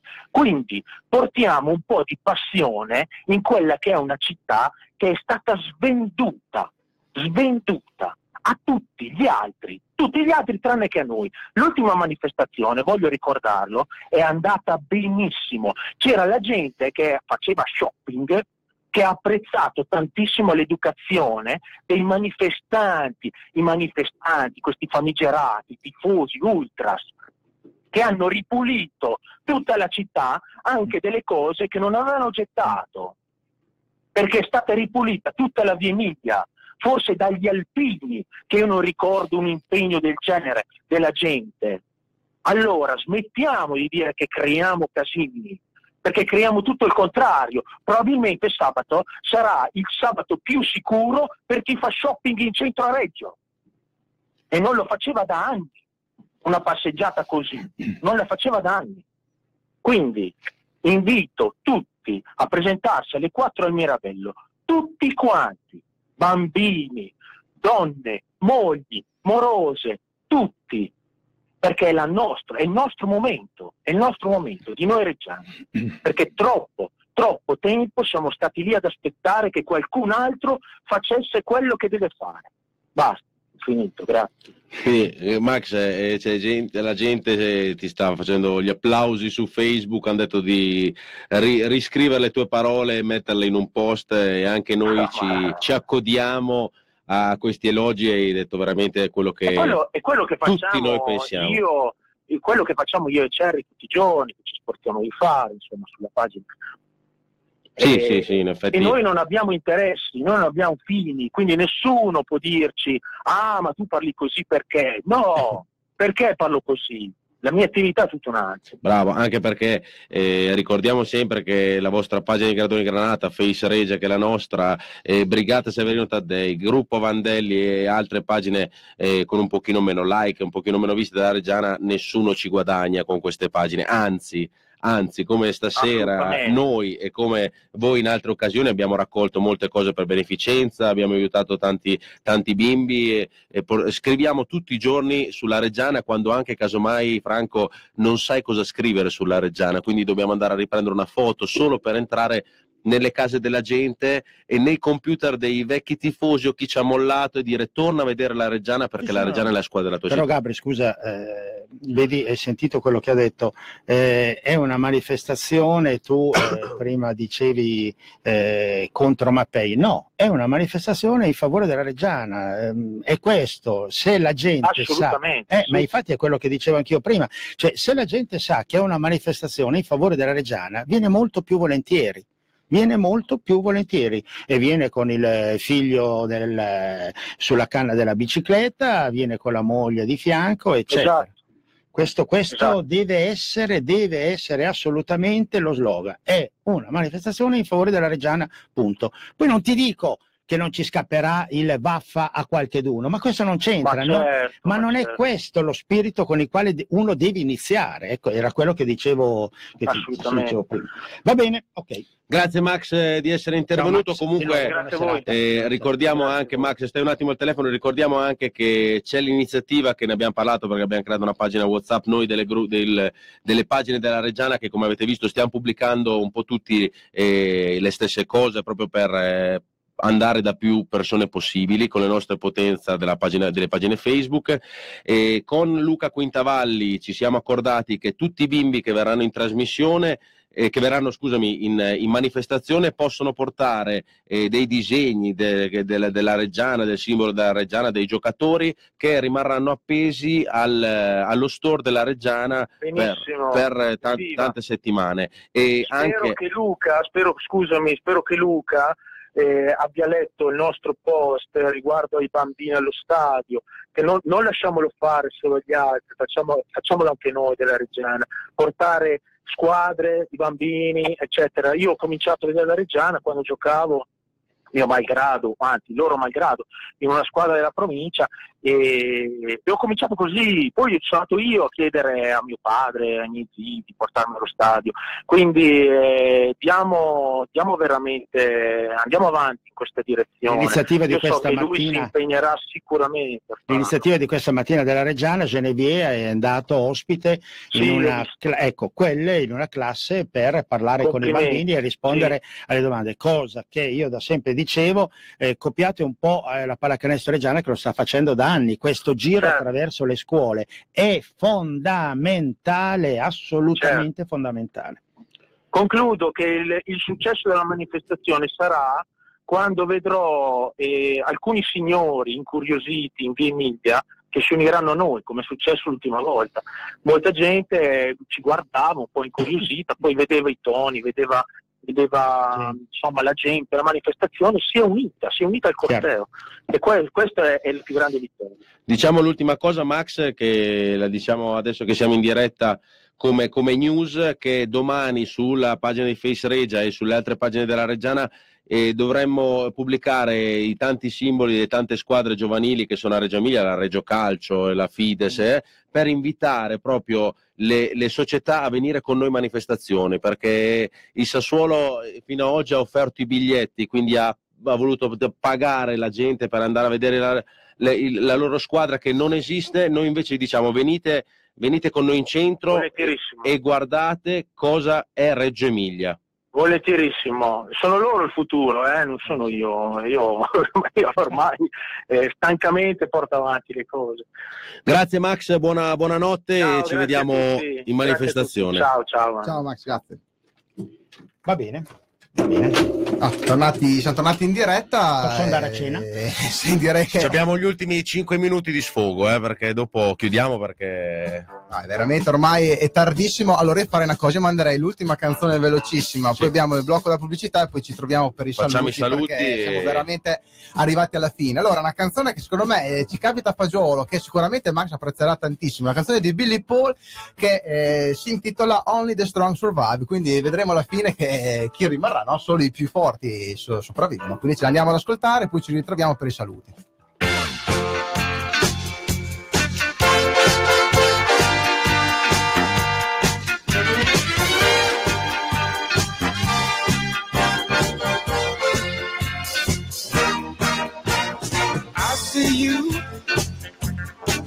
Sitting there all alone, crying your eyes out while everything's going wrong. You know there's gonna be a whole lot of trouble in your life. Listen to me, get up off your knees, cause only the strong survive. Only the strong survive.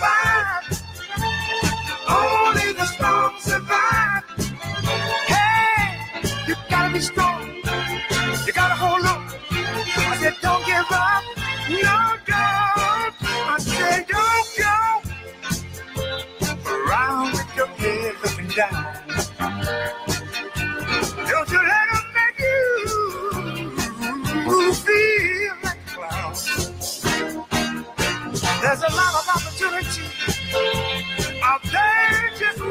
for you. But you'll never succeed if you ever now and stay your life is truth. Listen, it's me What I'm telling you, on the strong survive. Only the strong survive. Hey, you gotta be strong. Gotta hold on. You gotta be a man. Take a stand. Oh, only the strong survive.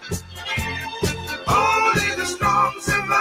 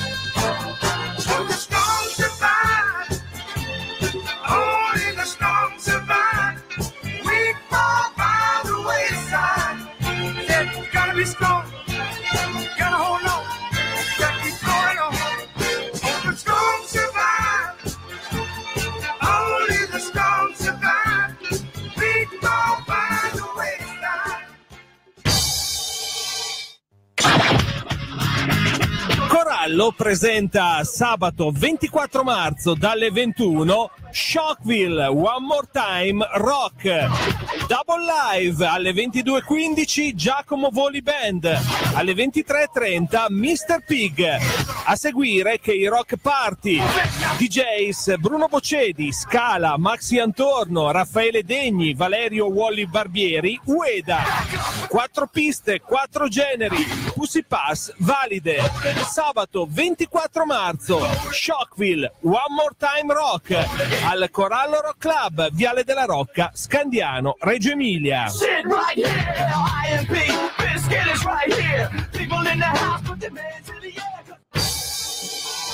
Tornati in diretta per, eh, giusto per i saluti ovviamente e beh insomma due parole sulla partita di domani è, è doveroso darla anche perché non ci, ci siamo forse scordati stasera che domani la Reggiana gioca Sì, le, le lasciamo all'esperto. eh. No, no, lascia perdere l'esperto. Nel calcio sono tutti esperti alla stessa maniera, ci mancherebbe altro.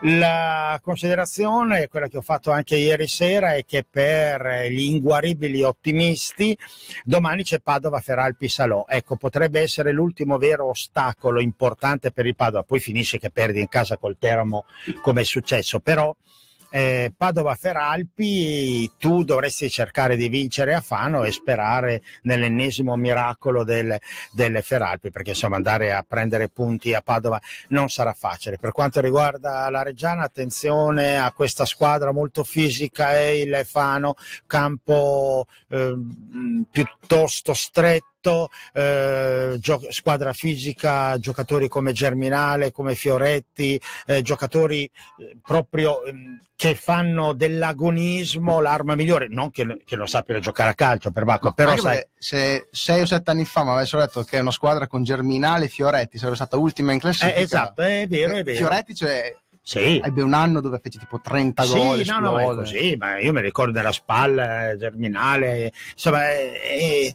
vabbè, a loro manca Fautario quello del, del, del Modena, ex Modena, un giocatore interessante, fuori per squalifica, meglio così. Temi di più Fano o Pordenone? Ma guarda, sotto un certo punto di vista il Fano, sai perché? Perché il Pordenone, bene o male, cerca ancora di giocare a calcio. Il Fano non lo so. E questo la Reggiana con chi gioca a calcio è capace di giocare a calcio se la mettiamo proprio sul piano, sai, del giocare a calcio. Trovi la squadra fisica che eh, ti pressa e ti picchia sempre agonisticamente parlando, e per l'amore del cielo, picchiare agonisticamente non è cattiveria. Ho paura che potrebbe andare in difficoltà la Reggiana. Beh, Però eh, sono ultimi in classifica e noi siamo secondi, si vince, a go- a go- a go- a gonda missa, Sì, no, cioè, Don due gol e basta, per l'amore del cielo, sia ben chiaro, ci sono tre spanne, non due di differenza, però, però affrontalo con, eh, con la testa giusta. Allora, io, visto che siamo alla conclusione, intanto vorrei ringraziare Franco Tosi perché, come ci dice Incio Mark, lo volevo tenere per la fine, ma lo leggiamo adesso. Comunque, a prescindere dalle idee, chi ha ragione e chi no, un saluto a Tosi che non si è nascosto e ci ha messo la faccia. Perché Grazie. Noi ricordiamo Grazie. che chia- chiamiamo molti giornalisti, abbiamo chiamato anche chi in questo momento dirige Telereggio, Mariani, No, eccetera, per no, avere un no, confronto. No, no, ma le- lo sanno loro perché li abbiamo chiamati, li stiamo aspettando, quindi chi viene qua e ci mette la faccia deve, cioè, ha il nostro rispetto per le critiche, perché prende critiche e elogi. e Quindi eh, gra- grazie mille per essere venuto qua stasera. Grazie a voi. Ci possiamo ritrovare se ti è piaciuta un po' la puntata Assolutamente. eh, verso la fine del campionato. Speriamo in tempi in cui si parlerà un po' più di calcio. Bravo, bravo, Ecco, bravo. ecco, Sì. sì, perché oggi Mi abbiamo piace, parlato. E soprattutto piace. speriamo di parlare di calcio in cose positive perché insomma quest'anno dovrebbe essere l'anno buono secondo me per tanti aspetti quindi È- è di ferro? Sì, questo qua dovrebbe essere di ferro. no dovrebbe nel senso no eh, come dovrebbe cioè sarebbe meglio ecco no? Sì, che fosse vabbè, l'anno insomma, buono eh. mm, so- per io vorrei che fosse buono visto, visto, visto sotto tutti i sì, punti beh, di certo. vista, sia societario che dal visto punto impegni, visti gli impegni insomma, messi, i, capitali investiti tanto, eh, si- questa società meriterebbe veramente che questa squadra facesse veramente un, un salto. non solo la sarebbe ora. società, non solo la Eh, società, anche, la città anche- e quanti. esatto, sì, perché eh, 6.000, mai meno di 6.000 persone allo stadio in Serie C d'inverno alle 8 e mezza di sera in qualunque giorno della settimana non è cosa da poco. Capita a Reggio e, e in poche altre città. Ringraziamo anche K-Rock che oggi ci ha lasciato lo studio perché era libero e ci sono venuti a aprire direttamente i proprietari. E... Chiediamo scusa ai pipistrelli che li abbiamo tenuti svegli perché ormai, cioè, secondo me, anche loro. No, anche perché noi Franco di solito trasmettiamo il mercoledì tra Champions eh, e cose, però, sera impegnato. Domani sera però impegnato. Niente Cavaz, allora salutiamo anche Lopez che in questo momento è in Argentina e ci sarebbe piaciuto averlo qua con noi, però eh, ha pensato bene di andare in vacanza con Leli, quindi li salutiamo, gli facciamo una buona vacanza, gli diciamo buona vacanza. E prima che il Cavaz chiusa la trasmissione che salutiamo tutti ricordiamo che la cosa importante è venire sabato in manifestazione Esatto, perché- ricordiamo ancora alle 16 il Mirabello il ritrovo e partenza alle 16.30. 16.30 non si andrà in piazza Prampolini perché comunque c'è- ci sì. sono Meglio delle bancarelle eccetera Si va in piazza San Prospero che è ancora più bello. infatti si va in si va in piazza San Prospero, no? sì piazza San Prospero e quindi si partirà dal Mirabello alle ore Salotto 16 diretto. 16.30 e entreremo dalla via che da Piazza del Monte adiacente all'Hotel Posta poi volte- volteremo per la via del Vescovado per arrivare in piazza San Prospero Esatto. cosa da, da portare sciarpa al collo della Reggiana, maglie della Reggiana, vabbè, metteremo la giacca, però se avete una giacca granata ci starebbe molto Sciarpa, bene. bene. Sciarpa, bandiera, tutti pronti per urlare che questa è la squadra della città. E soprattutto, come ha detto Max, cosa importantissima, le famiglie, eh, i bambini. Famiglie, bambini e se avete dei bambini, adesso è un orario un po', un po', un po' tardo, però insomma se avete dei bimbi fategli fare dei disegni della- dei giocatori del, del marchio della Reggiana e saranno esposti grazie all'aiuto di Luca Quintavalli tutta la settimana o anche le settimane dopo allo Store Granata. Esatto. Allora, noi vi salutiamo, vi ringraziamo per averci seguito in questa lunga diretta che è stata veramente lunga questa sera. L'appuntamento è ovviamente per mercoledì prossimo, dovremmo tornare in onda nel canonico orario, nel canonico giorno. Che, Sì, che con il Lopez che torna, quindi il Ma gruppo... non so se torna. Eh. Dovrebbe, dovrebbe tornare. Eh, Secondo- Franco, te mi hai conosciuto Lopez? eh, lo conosce? Che non lo conosce? Pensa se fosse un arbitro ti avrebbe distrutto perché lui con gli arbitri. Sì, c'è un cattivo rapporto. eh. Va bene. Possiamo perdere che quest'anno ci va bene, con Sì. gli arbitri ci va bene. Va bene. Allora, noi vi salutiamo, grazie ancora a Franco Tosi. Grazie per- anche a te, il tricolore. Scusami, Cavas, che ci ha Sì. trasmesso in diretta. E Mazzoni ogni tanto ci butta in diretta. E- intanto Gra- grazie, direttore, per. eh, Noi vi lasciamo con, eh, con i Megadeth, con eh, Kill the King. L'appuntamento è mercoledì prossimo. Grazie ancora per averci seguito. Buonanotte a tutti. Ciao ragazzi.